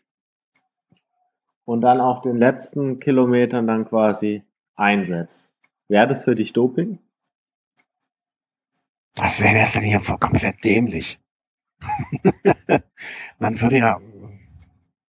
Ja, wär's dämlich, weil wenn ich mir überlege, ähm, Wenn ich jetzt über 200 mhm. Kilometer ein Prozent die ganze Zeit mehr Kraft aufwenden muss. Mhm. Ja, ich aber habe im finalen Sprint dann vielleicht 30 Watt mehr zur Verfügung. Und hätte vielleicht noch dadurch, dass ich bessere Teamkollegen habe, könnte ich dieses eine Prozent, was ich die ganze Zeit investiere, durch bessere Teamkollegen, die mich besser abschirmen und im Windschatten fahren lassen, sogar plus minus null rausholen. Ja, das kommt ja vielleicht auch noch dazu. Hm. Ja, das wäre das wäre Doping, weil ich in einer entscheidenden Situation eine, ein, ein, ein, eine zur Verfügung gestellte Energie habe, die ich aber selbst, die ich aber nicht selber in diesem Moment erbringe, die ich aber vorher erbracht habe. Ja, aber dann, äh, ja, aber das ist trotzdem nicht das Gleiche. Das, das, das, das empfinde ich als dann. Also ich weiß, was du meinst. Also es ist ja innerhalb des Kontexts Rennen, also es ist ja kein, äh, kein, ähm, es ist ja innerhalb des Kontexts Rennens entstanden Energie. Die wurde mir geraubt auch. Aber nee, das würde ich schon als ungerecht empfinden. Vor allen Dingen, weil es ja etwas ist, was nicht kontrollierbar ist für den Gegner. Es ist nicht einschätzbar für den Gegner. Weißt du, wenn ich, wenn ich, äh, wenn du gegen mich auf, im Radrennen, ne, wir, wir fahren immer von zu hoch, wir zwei dann kann ich die ganze Zeit dich beobachten und entscheiden, ähm, wenn du jetzt Schauspieler ist natürlich, äh, ne, wie es ein äh, Lance Armstrong sehr gut drauf gehabt hat, ne? klar. Aber ich kann die ganze Zeit dich beobachten und dich einschätzen und es kommt nicht auf einmal radikal aus der Kiste noch irgendwie eine Energie dir zugeflogen. Ich kann, ich könnte theoretisch die ganze Zeit, ähm, nee, ich fände das ein, nee, also das würde ich auch schon das Doping ansehen. Ich, ich weiß, was du meinst, also dem ganzen, äh, wie, wie heißt das ähm, in der Physik, Inertialsystem Mensch, Fahrrad, wird nichts hinzugefügt von außen, sondern es ist immer noch eine Leistung, die ich über den Zeitraum, äh, es ändert sich nichts an der Leistung, die ich erbracht habe über den ganzen Zeitraum, aber ich würde das trotzdem als nicht, nicht gerecht empfinden. Findest du das gut? Es ist ja für den, für den Zuschauer, dann wird es komplett intransparent. Naja, es war jetzt nur so eine Fragestellung. Also ich denke, äh, dass, dass es generell schwierig ist, wo da genau das, das Doping äh, anfängt und wo es aufhört. Man, klar, weil es gibt ja auch unterschiedliche Materialien beispielsweise. Da mhm. gibt es ja schon Unterschiede für die verschiedenen, verschiedenen Teams, verschiedenen Fahrer. Ich, ich weiß es nicht. Dann gibt es verschiedene, dann gibt es ja diese, nicht nur die, die runden Kettenblätter, sondern die ovalen, weil die dann irgendwie einen runden Tritt fördern oder was Aber das, ich, das, was es alles gibt. Aber ähm, das steht ja theoretisch jedem Fahrer dann auch. Also du meinst, okay, das könnte ja auch jeder machen. Ja, hm, aber, aber es würde ja trotz, nichtsdestotrotz würde es A, einen ungeheuren Aufwand bei der Überprüfung äh, bedeuten. Weil woher willst du wissen, dass von den 100, sagen wir mal 180 Fahrern wirklich jeder mit einer leeren Batterie startet? Ne? Ja, gut, ja der Punkt ist natürlich, du kannst dann deinen, du kannst dann deinen Helfer sagen, okay, du gehst jetzt in die Ausreißergruppe, gibst da mal 100 Kilometer richtig Vollgas, sobald wir dich eingeholt haben, wechseln wir das Rad. und dann ziehst du ja. ab, weil du ja quasi die äh, angesammelte Energie quasi zur Verfügung hast, die ja, jemand genau. anders da drauf gefahren hat. Ja, also das, das ist eine sehr komische Idee, die du da hast. ja aber, gut, aber manchmal, weiß nicht. Ja, ja, nein, also sagen wir mal so, die Philosophie, die hinter der Frage steht, verstehe ich ja vollkommen und die ist ja auch eigentlich eine berechtigte Frage. Ähm, aber A, praktischer, praktisches äh, Umsetzen und B, für den Zuschauer ja völlig nicht nachvollziehbar. Weißt du, ich weiß ja gar nicht mehr, also klar, ich weiß immer noch, wer der Erste ist, aber ähm, vielleicht waren Greipel im Sprint viel besser als der Cavendish und Cavendish hatte einfach nur, weil übers Rennen gesehen, ähm, äh, deutlich, deutlich besser und ähm, es, es, er hat einfach in den ersten zwei Stunden geackert wie ein Tier und profitiert dann am Ende davon. Ne? Also es würde auch das ganze Rennen ja komplett auf den Kopf stellen. Ja. Ne? Also ist schwierig. Ähm, aber du, äh, wir haben jetzt äh, hier notiert äh, zu, zu, zu Motordoping, äh, Beweislage wird konkreter. Ist das schon eine Beweislage oder ist es mehr so, so eine, ein, ein Gerüchte verdichten sich? Also man hört ja. ja hier was, man hört jetzt da was, irgendwie so ein Gerät kostet 7.500 Euro. Ähm, irgendjemand hat bei einer Aussage irgendwo gesagt, also massiv, massenhaft Fahrer sind damit unterwegs. Ähm, ja, man, mit Wärmebildkameras kann man ja wohl auch äh, sehen, ob da wirklich sich was im Rahmen dann auch abspielt. Und es gibt ja mittlerweile ja wirklich schon diverse Videos, wo komische Situationen zu sehen sind. Also das letzte ist jetzt den Sprint, den du da beispielsweise gezeigt hast, wo jemand mit äh, nur geringsten Pedalumdrehungen gefühlt mit einem Geschwindigkeitsüberschuss von 10 kmh da plötzlich ankommt, obwohl mhm. die anderen voll sprinten. Ja, also der, in dem Fall bei dem Sprint würde ich das einfach sagen, dass der mit einem unfassbaren Geschwindigkeitsüberschuss in die Situation reingekommen ist und einfach gar nicht mehr getreten hat aus dem einfachen Grund, weil er sich nicht sicher war, dass er da so durchkommt. Ähm, äh, den Sprint würde ich, weil ich kann mir nicht vorstellen, dass ein Motor so viel an Leistung erbringen könnte im Verhältnis zu seinem Gewicht und an dem Krach. Also ich bin da ehrlich gesagt immer noch skeptisch, dass, dass diese Dinger massenhaft unterwegs sind. Ähm, ich habe das jetzt, ich glaube bei der Strada Bianchi war es so, ne, dass mehrere Fahrer angeblich hinterher durch diese Wärmebildkameras überführt wurden. Aber ich frage mich, weißt du, bei, bei, bei, bei dem klinischen Doping gibt es hinterher immer noch die Möglichkeit des Rausredens und Ausrede hier, Ausrede da, Ausrede dort. Ne? Also die haben ja alle, also es gibt ja keine Ausrede, die zu dumm gewesen wäre, dass sie nicht schon benutzt worden wäre von jemandem. Bei diesem mechanischen Doping gibt es keine Ausreden du hast so einen scheiß Motor da drin. Und ich möchte mir immer noch nicht vorstellen, dass die Fahrer doch alle so dumm sind und das trotzdem machen. Ja gut, aber da kannst du immer noch sagen, ja gut, äh, ich wusste nicht, dass da ein Motor drin ist. Äh, wenn du das nicht merkst. Ja, ich bin noch nie mit einem Motor gefahren, muss ich dazu sagen. Ich weiß auch nicht, ob jeder Motor da gleich viel bringt oder ob das dann einfach teilweise nur so eine Drittunterstützung ist, die, die jetzt vielleicht kaum spürbar ist. Weiß mhm. ich jetzt nicht mal. Also ich habe, äh, wie gesagt, einmal mitbekommen, wie ein Motor neben, äh, so zwei Meter neben mir in einem Fahrrad, das ist aber schon länger her, ähm, agierte und man hat es einfach vom am Geräusch im Carbon schon gemerkt. Ja, also ich kann mir das einfach nicht vorstellen, dass du auf einem, um, du musst dir diesen Motor auch einschalten. Der schaltet sich ja nicht von selber ein. Ich meine, klar, man kann jetzt argumentieren, okay, der, der, der Teamkapitän, der Quatsch, der Teamchef sitzt zehn Meter hinter dem Auto und drückt beim Bluetooth-Auflöser auf den Knopf. Ja, und dann geht er los. Aber ich kann mir nicht vorstellen, dass das, also, dass das, dass man das Risiko eingeht, den Schalter nicht am Fahrrad zu haben, sondern woanders. Ja, und dieses Risiko eingeht, dass man das gegebenenfalls nicht anmachen kann. Und wenn der Schalter am Fahrrad ist, dann hat der verkackte Fahrer nun mal, äh, dann muss das halt. Ne? Dann, dann, dann zählt halt keine Ausrede mehr. Und sei es nur, wenn ein Schalter dran ist, ob der betätigt wurde oder nicht. Wenn ein Schalter dran ist, dann äh, gehe ich davon aus, dass der Fahrer darüber in Kenntnis gesetzt wurde. Und es ist ja auch etwas, was ähm, was ich ja auch immer finde, ähm, je mehr Leute ein Geheimnis wissen, umso höher die Wahrscheinlichkeit, dass es rauskommt. Wenn sich, äh, du hattest doch auch äh, hier Tyler Hamilton, die Radsportmafia gelesen. Nein, habe ich nicht. Hast du nicht? Solltest du. Naja, aber je mehr Fahrer was wissen, also das jahrelang, bevor es die Doping-Aufdeckung äh, nicht wirklich gab, hat ja auch jeder dicht gehalten. Ne? Ja, aber da wurde auch immer nur geguckt, es war immer nur ein kleiner Kreis an, an alles involviert und wusste alles. Also es wusste ja nie, äh, ähm, also was ich sagen will, je mehr Leute etwas wissen, umso größer die Gefahr. Und wir wissen es damals von dem Pfleger von Jan Ulrich, wie hieß der, der Belgier, der Hond oder so, ne, der mhm. Hoff, äh, der dann am Ende derjenige wäre, der ausgepackt hat. Und ähm, bei Armstrong ist er ja am Ende über, wie heißt er, der rothaarige Fahrer? Landis. Landis, Floyd Landis gestolpert ich würde einfach als Fahrer, der jetzt möglicherweise, angenommen, ich wäre jetzt ein Valverde, ja, dann würde ich doch nicht das Risiko eingehen, dass irgendein Mechaniker, dem ich vielleicht schon seit, äh, seit Ewigkeiten zwar vertraue, aber ich wäre ja auf Gedeih der hat mein Leben lang dem ausgeliefert, dass der vielleicht doch mal irgendwann im Suff einem Journalisten was steckt. Aus Versehen, meinetwegen. Oder weil er sich selber irgendwie äh, groß machen will oder sonst was. Ich war der Fahrer, der bei Werde den, den Sieg beim, äh, beim, beim, beim, beim, beim Flash Wallon gebracht hat. Ne? Also man ist ja immer irgendwie, man gibt hier eine Gefahr. Und wenn ich mir selber was spritze, dann ist auch eine Gefahr vorhanden, aber das ist die, da, muss ich nicht jemanden zweiten involvieren. Im schlimmsten Fall einen Arzt noch. Ja, aber ansonsten irgendein Drogendealer oder ein Apothekendealer oder sonst was. Aber ich finde, bei dem, bei diesem Motordoping, da kommt halt auch noch ins Spiel, dass irgendjemand das Ding für mich kaufen muss. Es muss mir einer einbauen, es muss gewartet werden und da hast du schon wieder ein, zwei Leute, die Bescheid wissen. Mhm. Ja, ist, ist sicherlich, klar.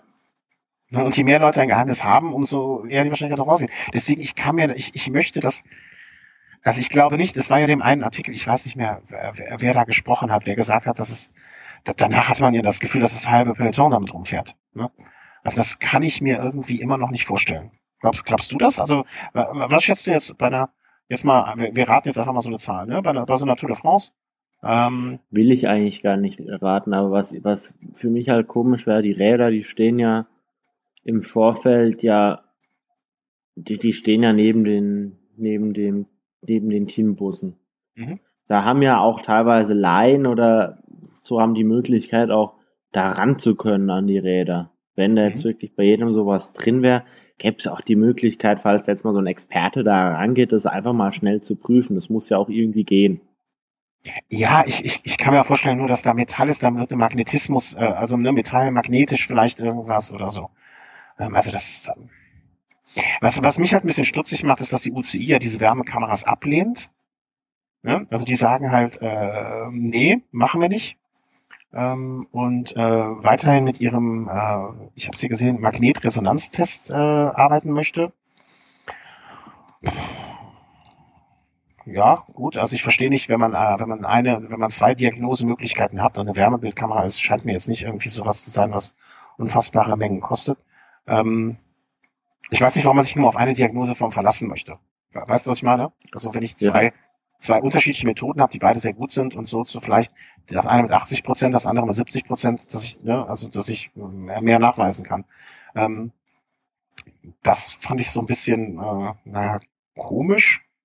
Und das andere bei dieser ganzen Meldungskram äh, rund um diese äh, Mutedrohung, äh, das fand ich das Kurioseste. Und da habe ich wirklich auch mal kurz und sehr laut gelacht äh, dass Alberto Contador lebenslange Sperren fordert. Naja, ihn kann es jetzt nicht mehr so richtig hart treffen.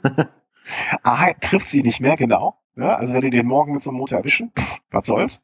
Und B, ey, der Mann, der mir einen vom Schnitzel erzählt, ja, der fordert Strafen für andere. Also der Mann, der wirklich äh, frisch vom Strand damals, was war es, den Giro gewonnen hat? Ja. ja also der quasi noch mit äh, Flipflops, äh, Flipflops am Start steht, den Giro gewinnt, der will mir einen dann erzählen von lebenslangen Strafen wegen den ungerechten, bösen äh, mechanischen Dopern.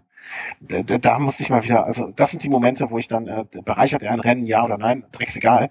Ähm, das sorgt er für Lacher, ja. Ja, er sorgt für Lacher, genau. Also da werde ich ihn vielleicht ein bisschen vermissen, aber ich äh, bin sicher äh, ja, nicht, nicht so sehr, dass ich es wirklich traurig fände. Ja, also du glaubst, äh, äh nee, jetzt mal, äh, also äh, wann glaubst du, werden wir das erste Mal bei einer Tour oder einem Giro oder so einen richtig großen Fall erleben? Glaubst du, das wird dieses nächstes Jahr passieren? Oder wird es unter die, oder, oder werden wir es nicht erfahren, weil es irgendwie so, äh, wie auch früher andere Arten von Doping unter den Tisch gekehrt wird? Ich habe keine Ahnung. Ja, das wissen wir, aber sag doch. Du weißt doch, du sagst doch sonst halt auch. Also ich glaube jetzt nicht, dass es da jetzt in der nächsten Zeit einen größeren Skandal gibt. Ich meine, allein die Tatsache, dass jetzt zurzeit sehr viel drüber berichtet wird, sollte er eigentlich die ganzen Teams jetzt ein bisschen vorsichtiger werden lassen. Aber Chris, jetzt mal im Ernst. Also, das hat jetzt bis jetzt auch die, die normalen klinischen Doper nicht äh, dazu veranlasst, weniger zu nehmen. Da naja, gut. Auch ähm, schon so manches Mal an den Kopf fassen. Naja, gut, ähm, wenn du, wenn du dir irgendwie was spritzt, gibt es immer noch die Möglichkeit, dass du da irgendwie Verschleierungsmittel oder sonst irgendwie was noch hast, die dann quasi die Wirkung quasi zwar nicht aufheben, aber äh, die die Nachweisbarkeit einfach erschweren. Das, das stelle ich mir jetzt bei einem Rad ein bisschen schwieriger auf jeden Fall vor. Schmeißt du einfach in den Bach, in den nächsten Flur, weißt du, so ein, wenn die so einen Berg von einfach so in die, in die äh, wie heißt es, in die Schlucht werfen. Stell dir vor, wie damals der äh, Bjarne Ries, weißt du, so einfach in die Ries machen, das Fahrrad in die Schlucht schmeißen und aufs neue Rad steigen. Dann kann der Kommissar mal gucken, wo er das Rad herholt. stell, stell dir mal vor, so irgendwie Ausreißergruppe und die obersten, äh, die vordersten drei fahren sich einen riesen Vorsprung raus, oben am Berg schmeißen sie ihre Fahrräder alle weg und kriegen drei neue und fahren damit weiter. Und die Fahrräder sind einfach weg. Sollen sie erstmal das Gegenteil beweisen. Ja. Ja. Ein bisschen weit hergeholt. Naja, ja, gut, natürlich. aber ich denke, ja, muss man, muss man jetzt einfach abwarten. Hoffen wir mal, dass nichts dran ist. Also ich habe jetzt nicht unbedingt Lust, dass es jetzt in naher Zukunft da den nächsten größeren Skandal gibt, wobei natürlich die, die, die Vorphase der, der Tour de France da immer sehr gefährlich ist für solche Geschichten. Absolut, absolut. Ähm, da habe ich auch jedes Jahr die Sorge. Äh, wo wir bei so Technikkram sind oder Fahrrad, ja, Fahrradtechnik, ähm, äh, vielleicht nehmen wir dann auch den nächsten Punkt direkt auf, der hier im Prinzip am Rande auch das gleiche ähm, betrifft oder einen ähnlichen Themenbereich. Äh, die Scheibenbremsen waren in diesem Frühjahr auch ein großes Thema. Ähm, ja, sowohl bei den Profis als auch dann, vielleicht gehe ich da später mal drauf ein, noch äh, am Rande, bei den Jedermännern.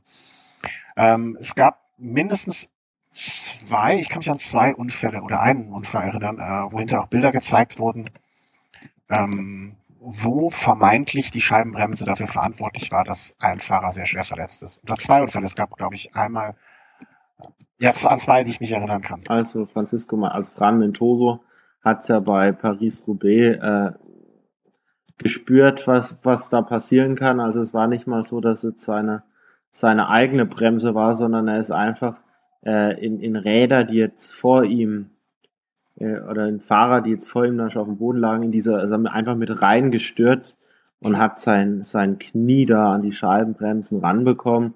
Und da ist jetzt quasi die sämtliche Haut über, über ja, der Kniescheibe einfach mal weg gewesen. Mhm. Also, ich habe dazu aber auch gehört, dass angeblich gar kein Fahrer mit Scheibenbremse im Unfall verwickelt war. Also das scheint auch alles so ein bisschen, puh, ne? Äh, können das auch Messerspeichen gewesen sein.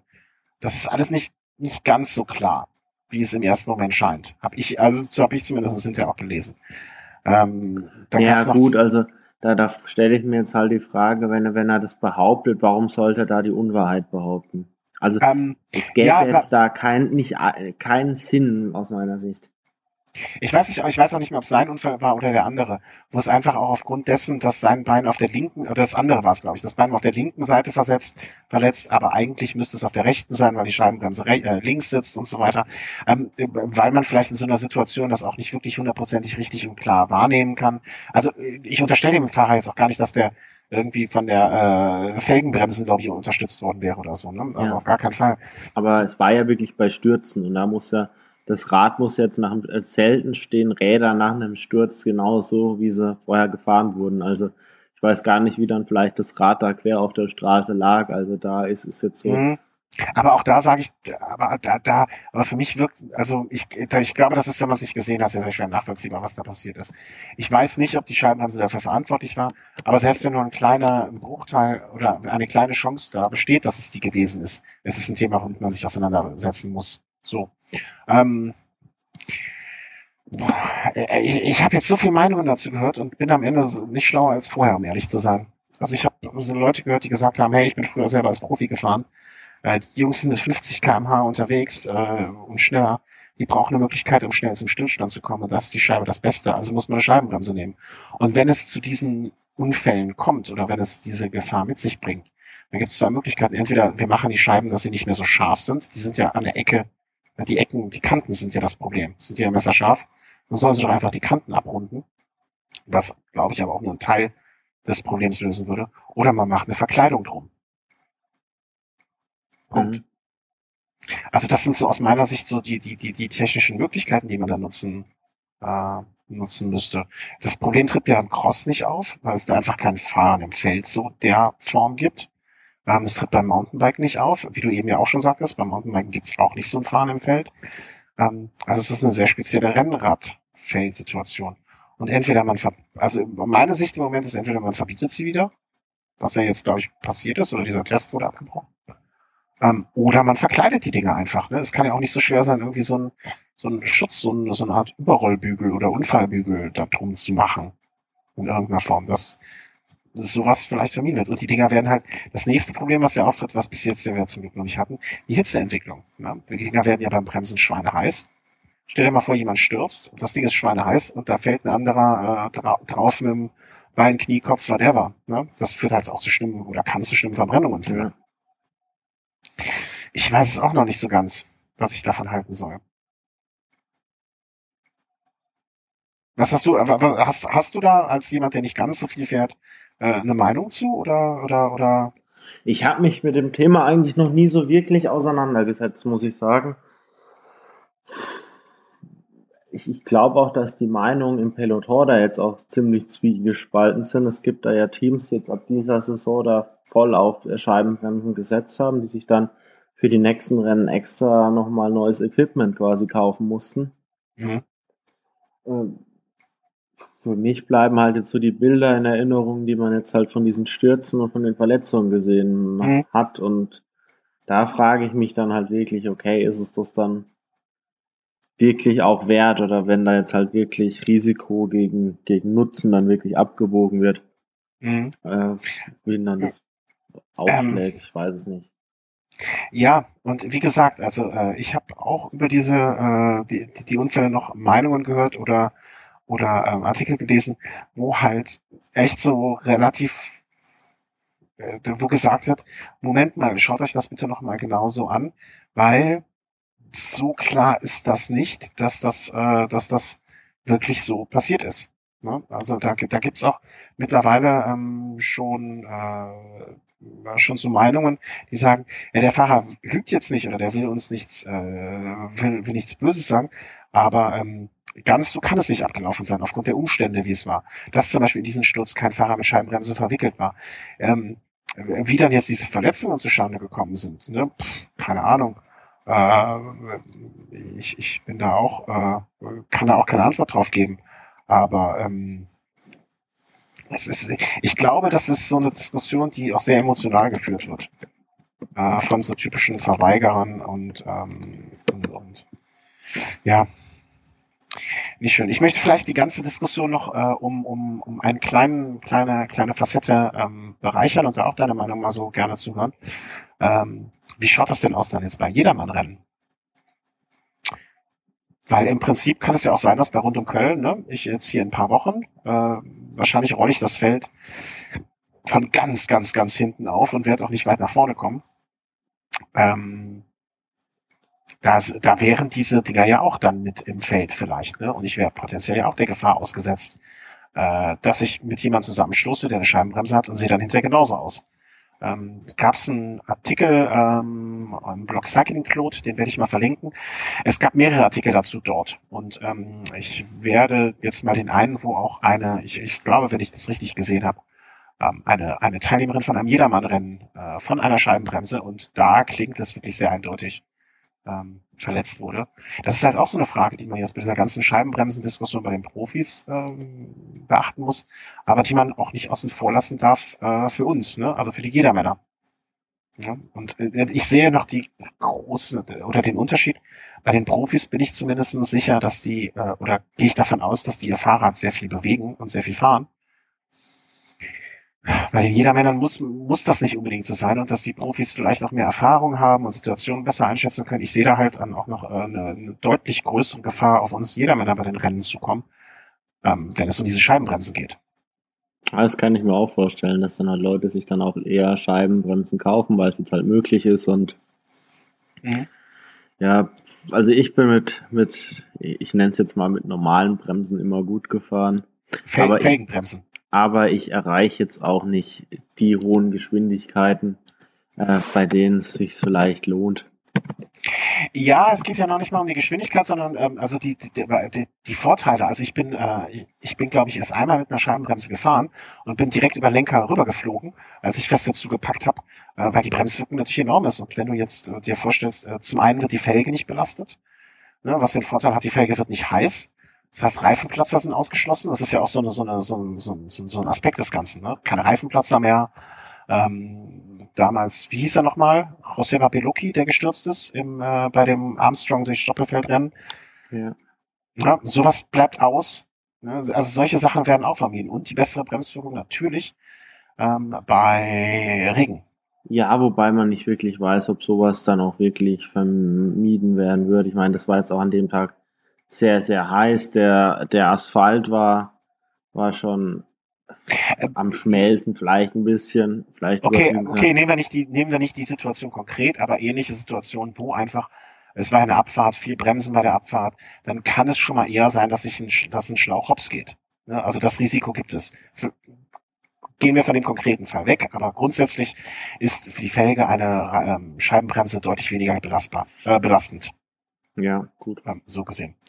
Und das sind natürlich auch Vorteile, ne? Und da muss man halt irgendwie so ein bisschen, oh, was, was von beiden ähm, macht man jetzt?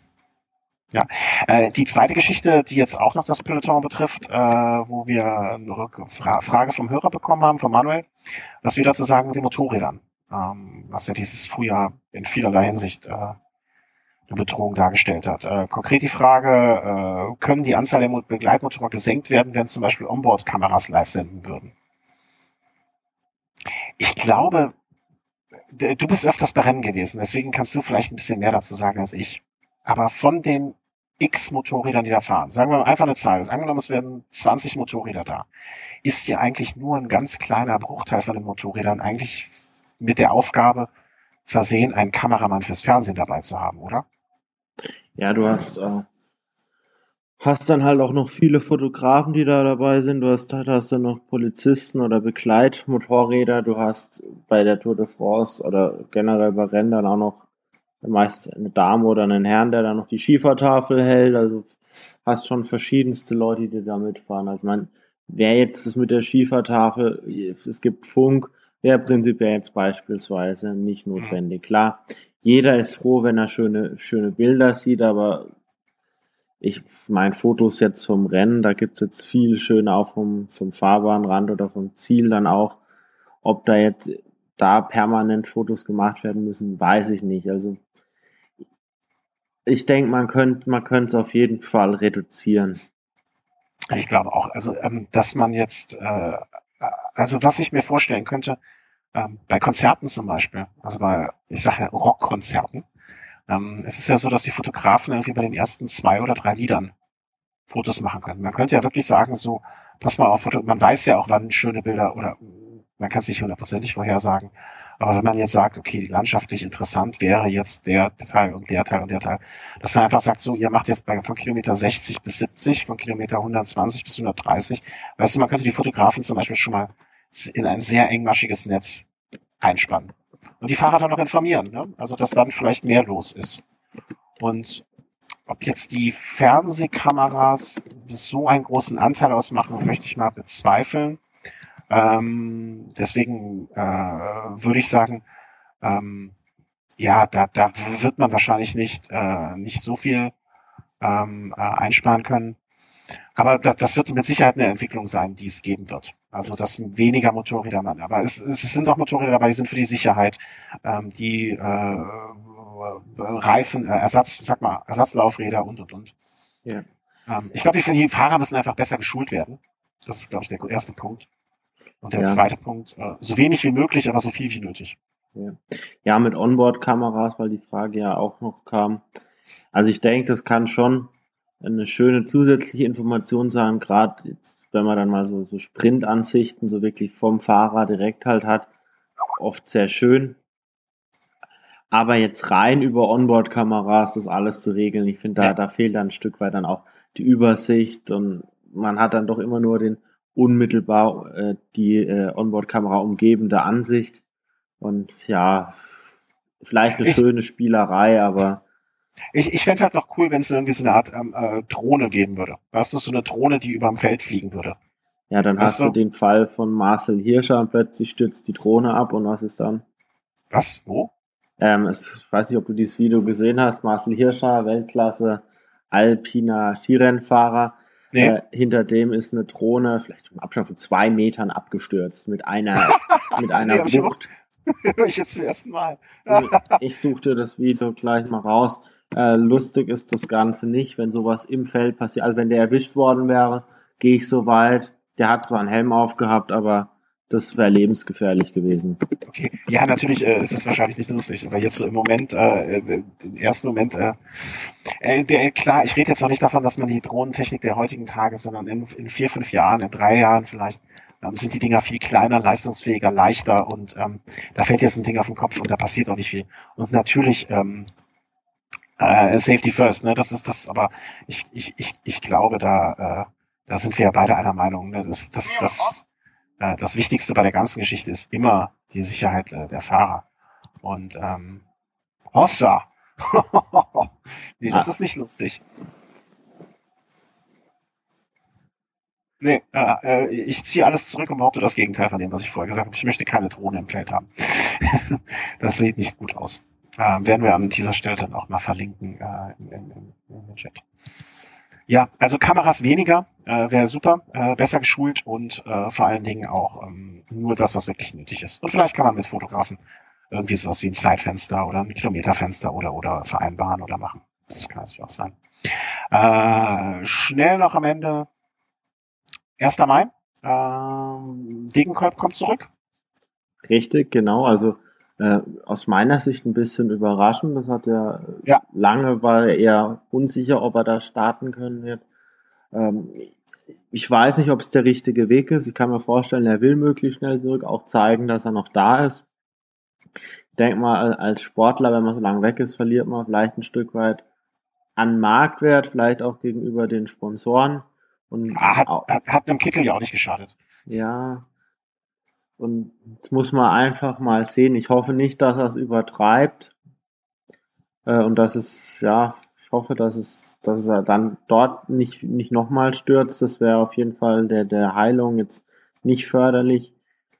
Ja, muss man Na, sehen. ich glaube Vielleicht, aber auch, er ist, ich glaube, er ist clever genug, dass er weiß, wie er sich zu verhalten hat. Und sich vielleicht steigt er ja auch vorzeitig aus. Ich kann mir jetzt nicht vorstellen, dass er jetzt dann gleich in der Verfassung sein wird, da ganz vorne wieder mitzufahren. Aber ich denke, der Sponsor des Rennens wird, sich tierisch freuen, so einen John Degenkolb einfach mit seinem Comeback da äh, einfach auch nur präsentieren zu können. Äh, ist auf jeden Fall ein Hingucker. Ja. Ich, ich bin gespannt und was ich gelesen habe, ist es jetzt nicht der, der einzige Star, der da jetzt so ein Stück weit so sein Comeback feiert. Ja, genau. Also ich habe mich auch angemeldet. nee, äh, ja, ob man da in dem Zusammenhang von einem Comeback äh, reden kann, äh, er war ja nie weg. Und ich, ich, ich bin auch immer noch zwiegespalten und, äh, und, zwei, und die zwei Aspekte kann ich auch ganz in der Kürze darstellen. Äh, ja, Jan Ulrich fährt das Jedermann-Rennen über 100 Kilometer mit. Ähm, hat mich auch sehr gewundert, was sucht er da, was will der da, dachte ich. Also für welchen Sponsor ist er da tätig oder wie, wie oder was, äh, macht das nur Spaß und Freude? Kann ich mir auch nicht wirklich vorstellen, weil alles, was man so in den letzten zwei, drei Jahren gesehen hat, hat eigentlich mit irgendwelchen Aktivitäten zum Geld verdienen, auch völlig berechtigterweise zu tun. Ähm, hat mich ein bisschen irritiert. Weißt du da mehr oder wie es jetzt dazu gekommen ist? Nö, keine Ahnung, aber er ist ja beim Ötztaler schon gestartet, startet jetzt dort. Ich finde es einfach schön, dass er jetzt äh, dem Radsport nicht, nicht völlig verloren geht. Also es, es gab Zeiten, da hat man von ihm relativ wenig gehört und wenn man was gehört hat, dann waren es doch eher jetzt schlechte Mitteilungen. Von Ja. daher bin ich eigentlich ja, ja froh, dass er da ein Stück weit vielleicht auch die Kurve kriegt und ja. Dass, dass ich es ihm wünsche, ist außer Frage. Ich äh, tue mich nur mal ein bisschen schwer, wenn Ex-Profis bei Jedermann-Rennen mitfahren. Also ich, ich, ich, ich weiß da nie so richtig. Hm. Also es gibt ja, es gibt ja grundsätzlich immer diese Diskussion, äh, wie schaut's aus mit Profis bei Jedermann-Rennen? Ist Jens Heppner nicht auch schon mal mitgefahren? Ah, mit Sicherheit. Ähm, es ist ja auch Björn Glasner und Knees und so sind beim 24-Stunden-Rennen äh, um Nürburgring mitgefahren. Aber es gibt halt also auch zuletzt wieder, habe ich Diskussionen mitbekommen, sollen Pro Ex-Profis bei Jedermann-Rennen mitfahren dürfen. Bernhard Kohl hat irgendwie vor ein paar Jahren mal einen Alpenmarathon oder in Österreich oder in der Schweiz ein Rennen gewonnen. Ähm, es gibt genug Jedermänner, die sich darüber aufregen und sagen, ey, jetzt nehmen die uns hier die Chancen weg, vorne platziert zu sein. Ähm, es gibt auch relativ gut und fast profiesk äh, organisierte Jedermann-Teams, äh, wo die vorderen Fahrer auch schon fast auf Profi-Niveau arbeiten. Das ist aber so eine alte Diskussion. Und ich, ich, ich habe da meine, meine, mein, mein, meinen Schluss am fürs Ende auch noch nicht gezogen, ähm, weil mich betrifft's auch nicht. Weißt du, ich war ja nie, ich glaube, bei meinen besten, zu meinen besten Zeiten bin ich bei so einem Jedermann-Rennen wie rund um Köln vielleicht mal gerade im vorderen Drittel im Ziel eingekommen. Ja, und jetzt eher im hinteren Fünftel. Ähm, weißt du, ich habe mit den Leuten eh nichts zu tun. Aber ich, ich, ich, ich weiß, dass es diese Diskussion gibt. Und ich weiß auch, dass, äh, oder ich wette jetzt schon drauf, dass nach Frankfurt ähm, der Typ, der auf Platz 1025 ist und Jan Ulrich auf Platz 24, der sich beschwert, dass er nicht einen Platz vorne gekommen ist, weil so ein blöder Ex-Doper äh, ihm den Platz weggenommen hat. Und ich finde diese Diskussion völlig blöd, aber ich weiß, dass diese Diskussion aufkommen wird und da immer aufgekommen ist. Und ich, ich finde das eigentlich schade, weil wir haben beide ja schon mal einen Abend mit Jan Ulrich, äh, ich will nicht sagen getrunken, aber an einem Tisch gesessen und wissen ja beide, dass es ein sehr netter Mensch sein kann oder ist. Ja, ja. Ja, und äh, aber das ist so eine grundsätzliche Diskussion, die gar nichts mit seiner Person zu tun hat, äh, sondern da sollen solche Leute bei jedermann Rennen mitfahren.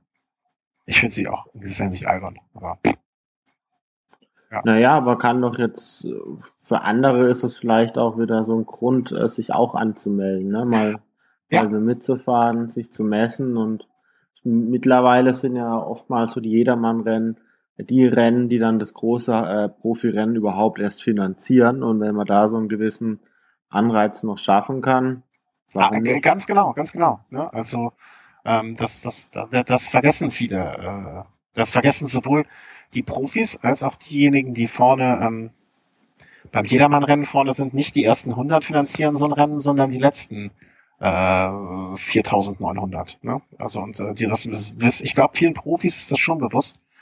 Ähm, aber naja.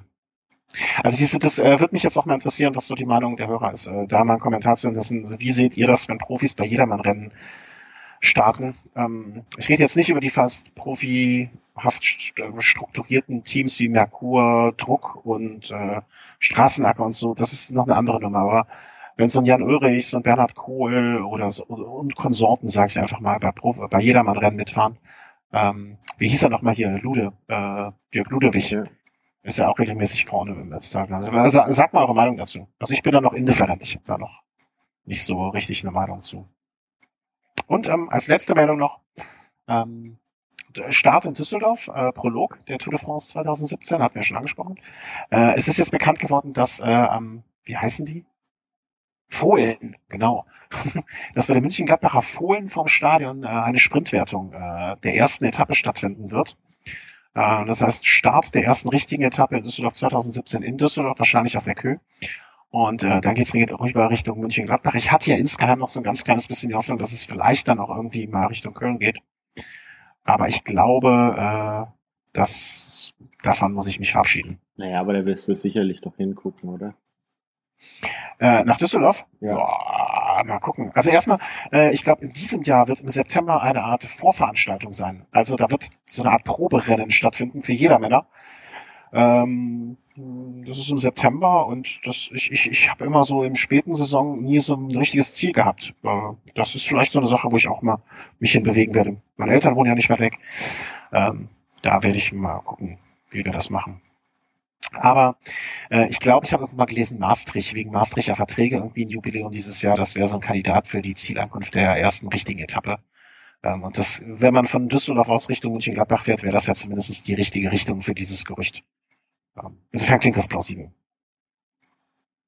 Ja, wer weiß. Und dann vielleicht äh, Etappenfinale irgendwann dann nochmal äh, auf dem Kauberg oben.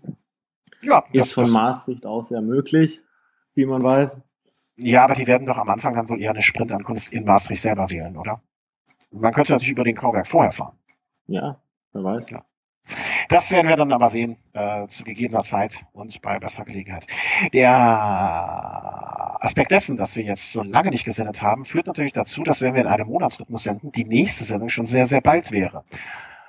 Hoffen wir, dass der Thomas, äh, den wir, äh, von dem wir schon grüßen sollen, der heute einfach beruflich nicht konnte, äh, dann auch wieder mit dabei ist. Ähm, hoffen wir, dass der Chris mit dabei ist. Ja, ich werde versuchen, mir da die Zeit zu nehmen. La lass das mit dem Gemüse, es bekommt ihr nicht. Das haben wir jetzt ja gesehen. das, das, ist, das ist klar. Halt dich weiter bei Mettwurst und äh, Saumagen und dann ist alles gut. Ich, ich werde mein Bestes geben, ja. Alles klar. Und ich gebe auch mein Bestes. Und äh, die Leute, die jetzt äh, heute schon zugehört haben und äh, sich dann überlegen, okay, wann geht's denn weiter? In der kommenden Woche schon, am nächsten Dienst, ich gucke jetzt mal nach, dass ich nichts Falsches sage. Ich habe den 3. Mai, das war der Geburtstag meiner äh, nahen Verwandten. Ui, die wird 35.